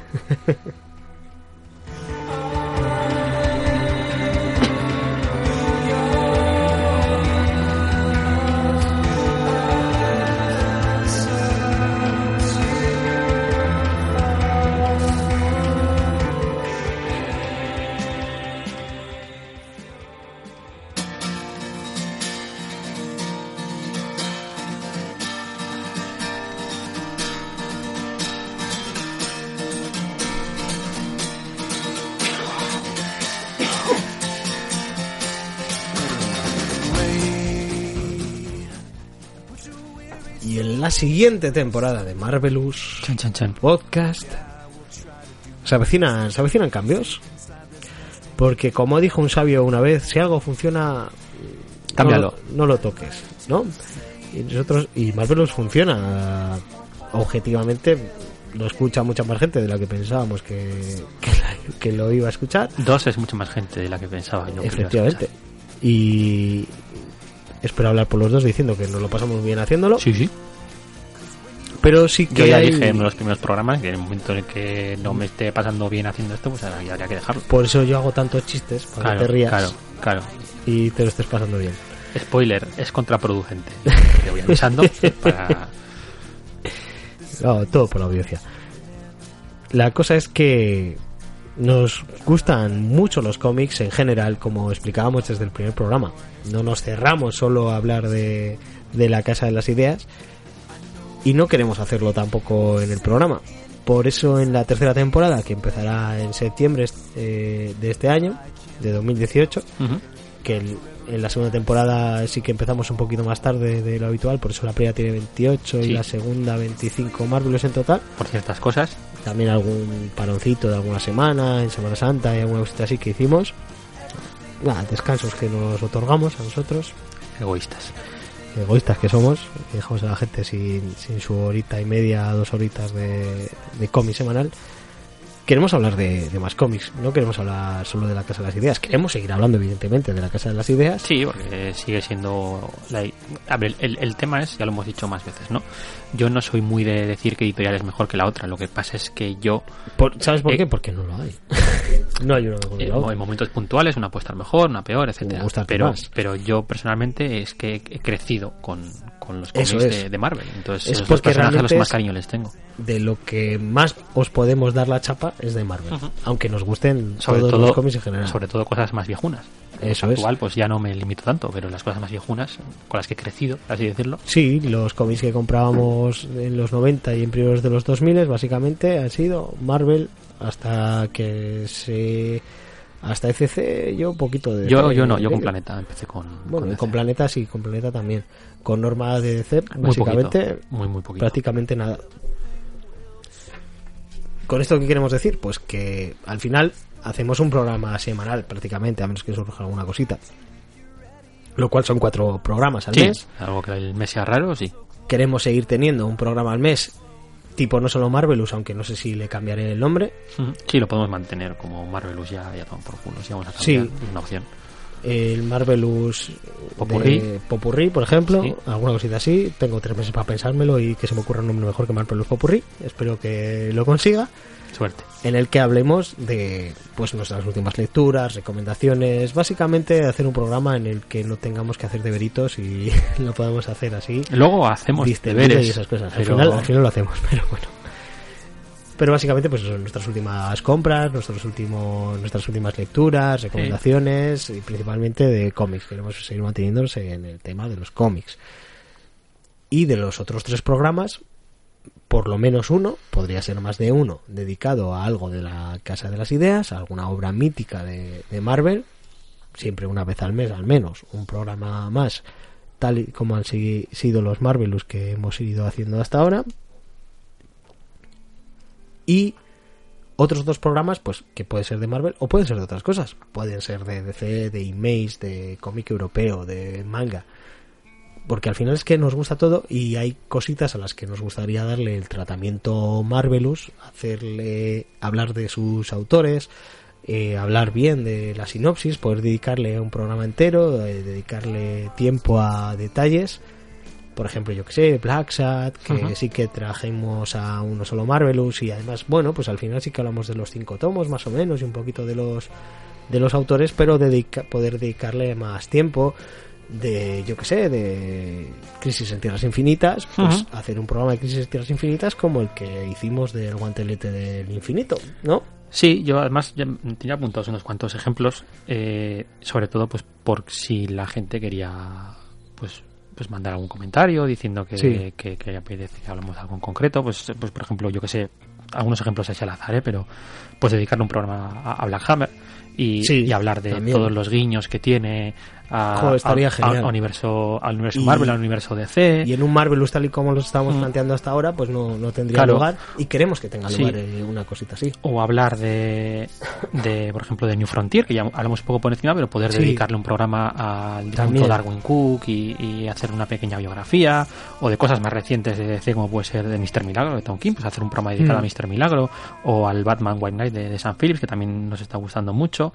Eh, cosas de DC, como yo que sé, que ya hemos mencionado también, como Paletos Cabrones o Injection, pues poder darle un tratamiento Marvelous, como dices, y cosas también europeas, o incluso cómic español. A mí, por ejemplo, me gustaría mucho hacer un programa de cuando termine el, será el tercer tomo y último del tema de la balada del norte de, de, Ah, Zap- sí. de Zapico, pues, pues me gustaría darle un programa, porque es una obra que me, que me gusta mucho, ¿no? Pues sí. Y, y sobre todo, pues eso, dicho esto, que la gente comente a ver qué, qué piensa y, y si le gustaría y qué cosas le gustaría que, que tratásemos de este, de este modo. Pero esto lo hacemos porque ya se nos acaban los cómics de Marvel de los que podíamos hablar. No, es porque queremos Para hablar de más cosas. Sí, sí, sí. Efectivamente, es porque lejos de cerrarnos lo que queremos hacer es, es abrirnos y poder hablar de, de más cositas. De hecho, hay más ideas. A mí hay una cosita que me gustaría hacer, que sería, y en plan además, a modo sorpresa y que se supiera dentro del propio programa, yo dejarle un cómic a Cabrera que él no hubiera leído, él que me deje un cómic a mí que no haya leído yo, y hacer un programa en el que hablemos de los dos cómics y cada uno tiene que hablar del que le han prestado Sí, es una opción. tiene que hablar de, de los autores y ver un poquito qué es lo que le ha parecido, si lo conocía, si no, si tenía ganas de leerlo, si le ha gustado, si no, que seguramente pues no vamos a hacer la, la puñeta de, de que no nos guste, seguramente no sí. vamos a recomendar cosas. Toma, este no de. Rob Liefeld es muy bueno. Pues tengo ahí uno de Rob Qué rico. pero es de Alan Moore, ¿eh?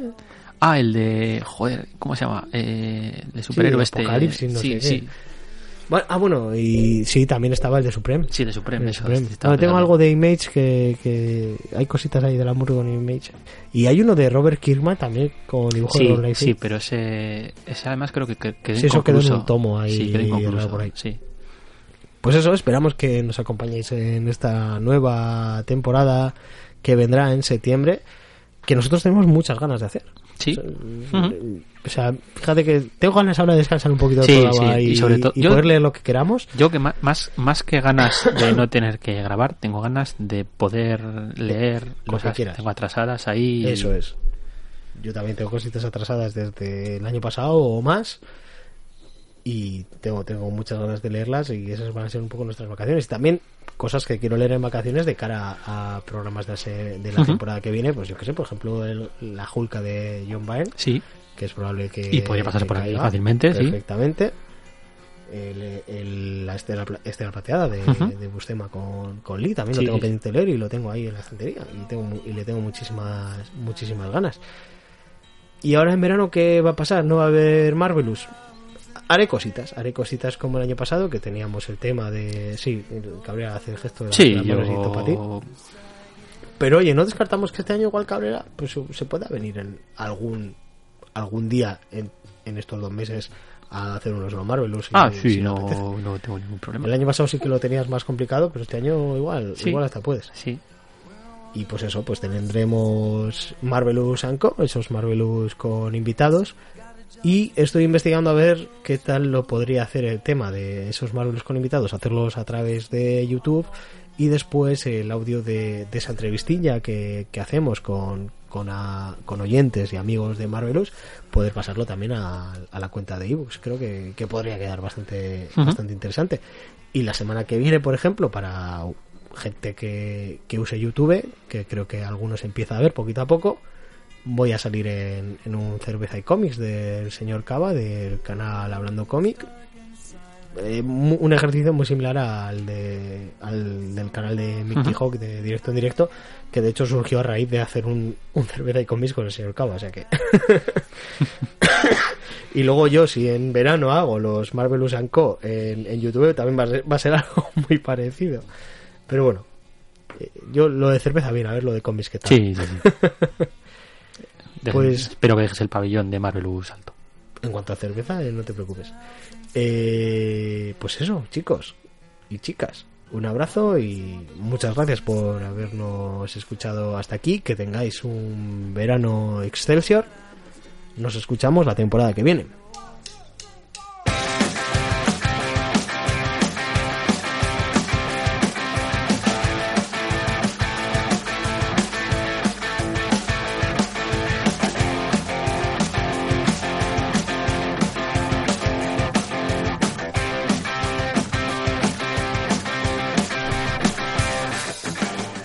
Recordamos que Marvelous es un podcast que se distribuye bajo licencia Creative Commons y que la música que utilizamos también está registrada como Creative Commons y en este caso conseguida a través de la plataforma Yamendo.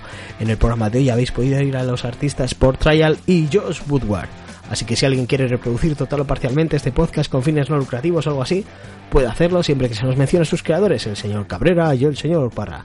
Podéis ponerse en contacto con nosotros a través de la dirección marvelouspodcast.gmail.com o redes sociales como Facebook, Twitter, Instagram o nuestro canal de Telegram. Recientemente hemos hecho, sí, porque tengo un simbionte, hablo en primera persona del plural, Yo no, lo respeto. hemos hecho un canal de YouTube, nos hemos hecho Tú. yo y mi simbionte. Sí.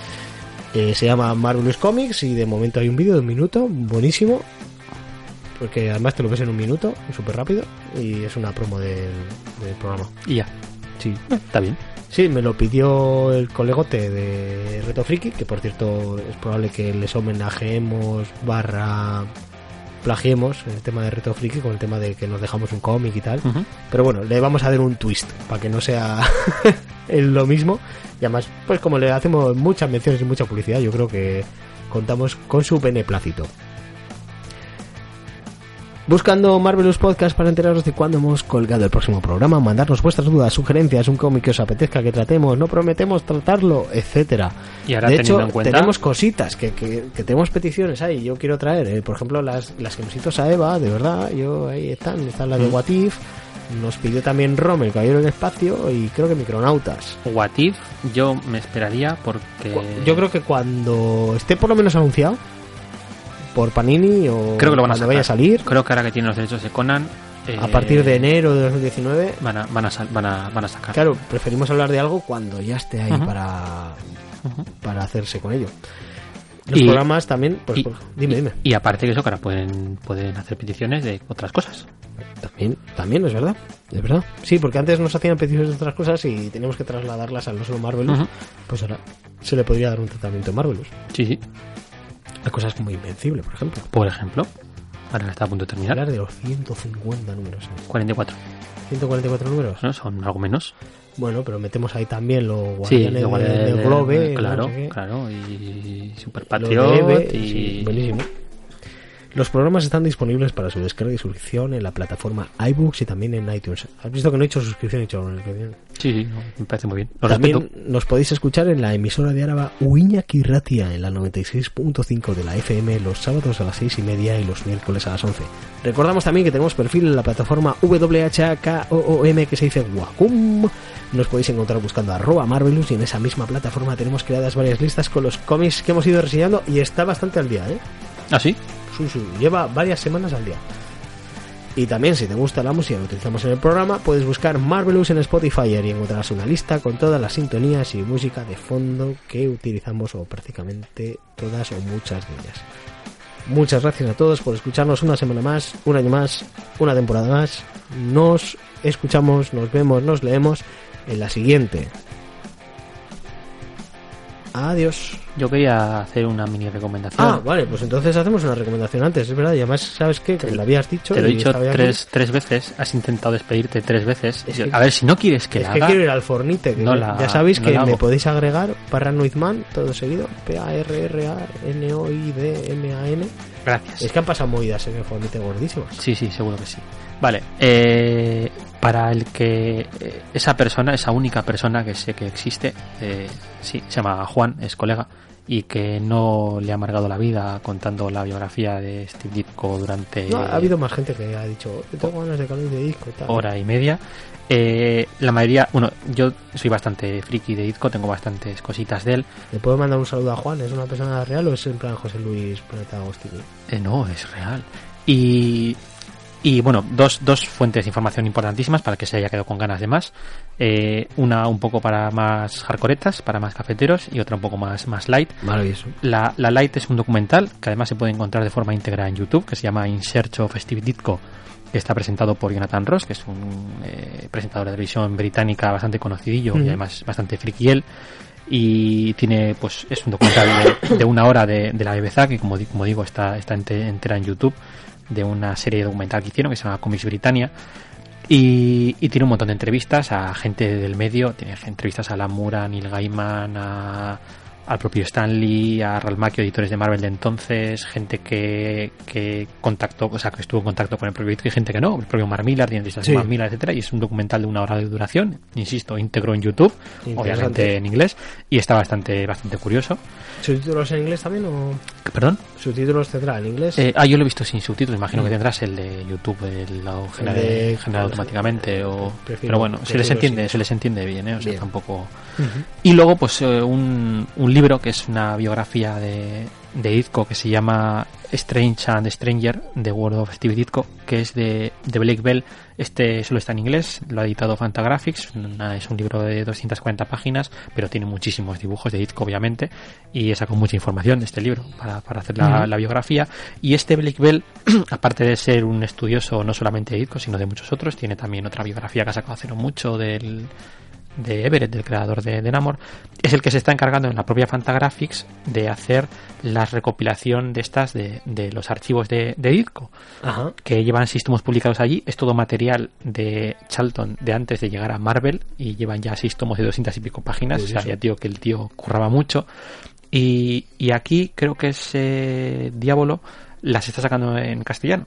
Entonces están ya los tres primeros publicados, no sé si publicará más, no sé cómo habrán funcionado o no, pero el primero, el primero de archivos de Steve Ditko, es todo lo que sacó antes de ponerse enfermo, eh, ese, ese primer año de Ah, trabajo sí. antes de, de coger la tuberculosis, y es en, en este tomo están todas esas historias pre-Comic Code. Y, y solo por eso, pues eh, es una cosa a la que se le puede echar un ojo y es bastante interesante. Insisto, está en castellano publicado. Me Para el que le quiera echar un ojo. Bueno, pues venga, ya que estamos con las recomendaciones, pues ya que yo me voy a poner con ello este verano, eh, venga, todo el Spider-Man de Sí, este disco. te, te la he dejado, te la he dejado empujar, justo, ¿eh? Adelante, adelante con ello. eh, Yo lo tengo pendiente. Si lo tenéis pendiente y leéis esto y os llama, pues yo creo que os Sí, va a gustar es- todo. es- a mí te, tiene que gustar este tipo de cómic, porque ya Sí. digo que es todo muy, Si muy lees y este, tal, pero el- está muy bien. El que hemos traído divertido, hoy y ves que no es lo tuyo, pues no te leas todo lo de Stanley Disco porque Obviamente. entonces no te va no te va a ir. Y dejando claro que va mejor, ¿eh? es, una, es una cosa que va mejorando. Curiosamente, cada vez que es más Ditko y, y menos, y menos Lee, va, va, va mejor. sí. Pero luego cuando entra Romita Cambia, cambia, radical, cambia radicalmente, pero el, el tono pasa a ser un culebrón pero un culebrón estudiantil de, de amoríos. Betty- Betty y Verónica, sí, ¿no? Pero es que, joder, que, que, Pero te engancha, ¿no? que estaba muy bien. Es que está, está- ahí Sí, sí, sí, está, está muy bien. Ahora puedo decir ya. Sí. Hasta la temporada que viene. Aur. Adiós. No sé.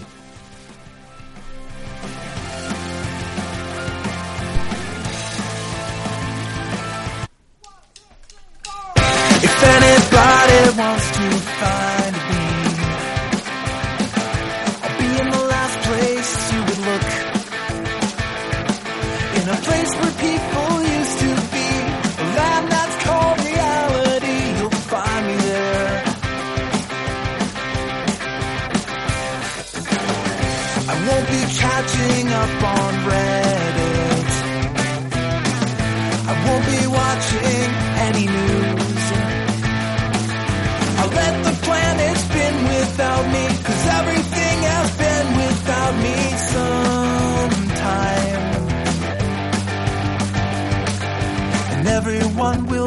be alright if I'm not live by satellite.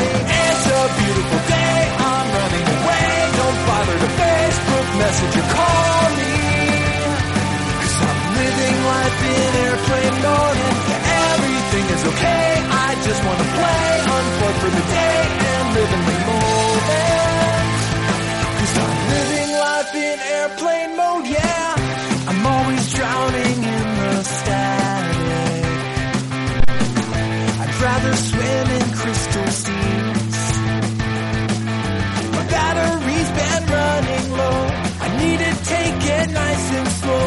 just a while. You won't be hearing about my weather. And you won't see my breakfast pics.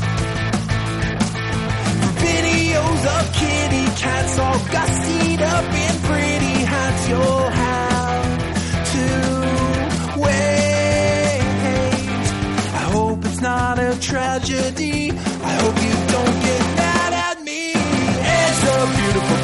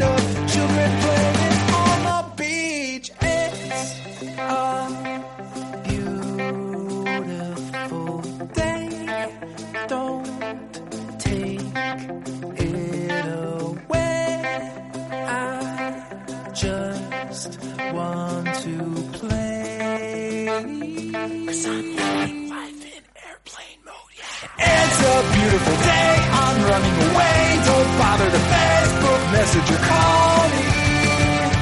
Cause I'm living life in airplane mode and everything is okay. I just wanna play, unplug for the day and live in the moment. Cause I'm living life in airplane mode, yeah.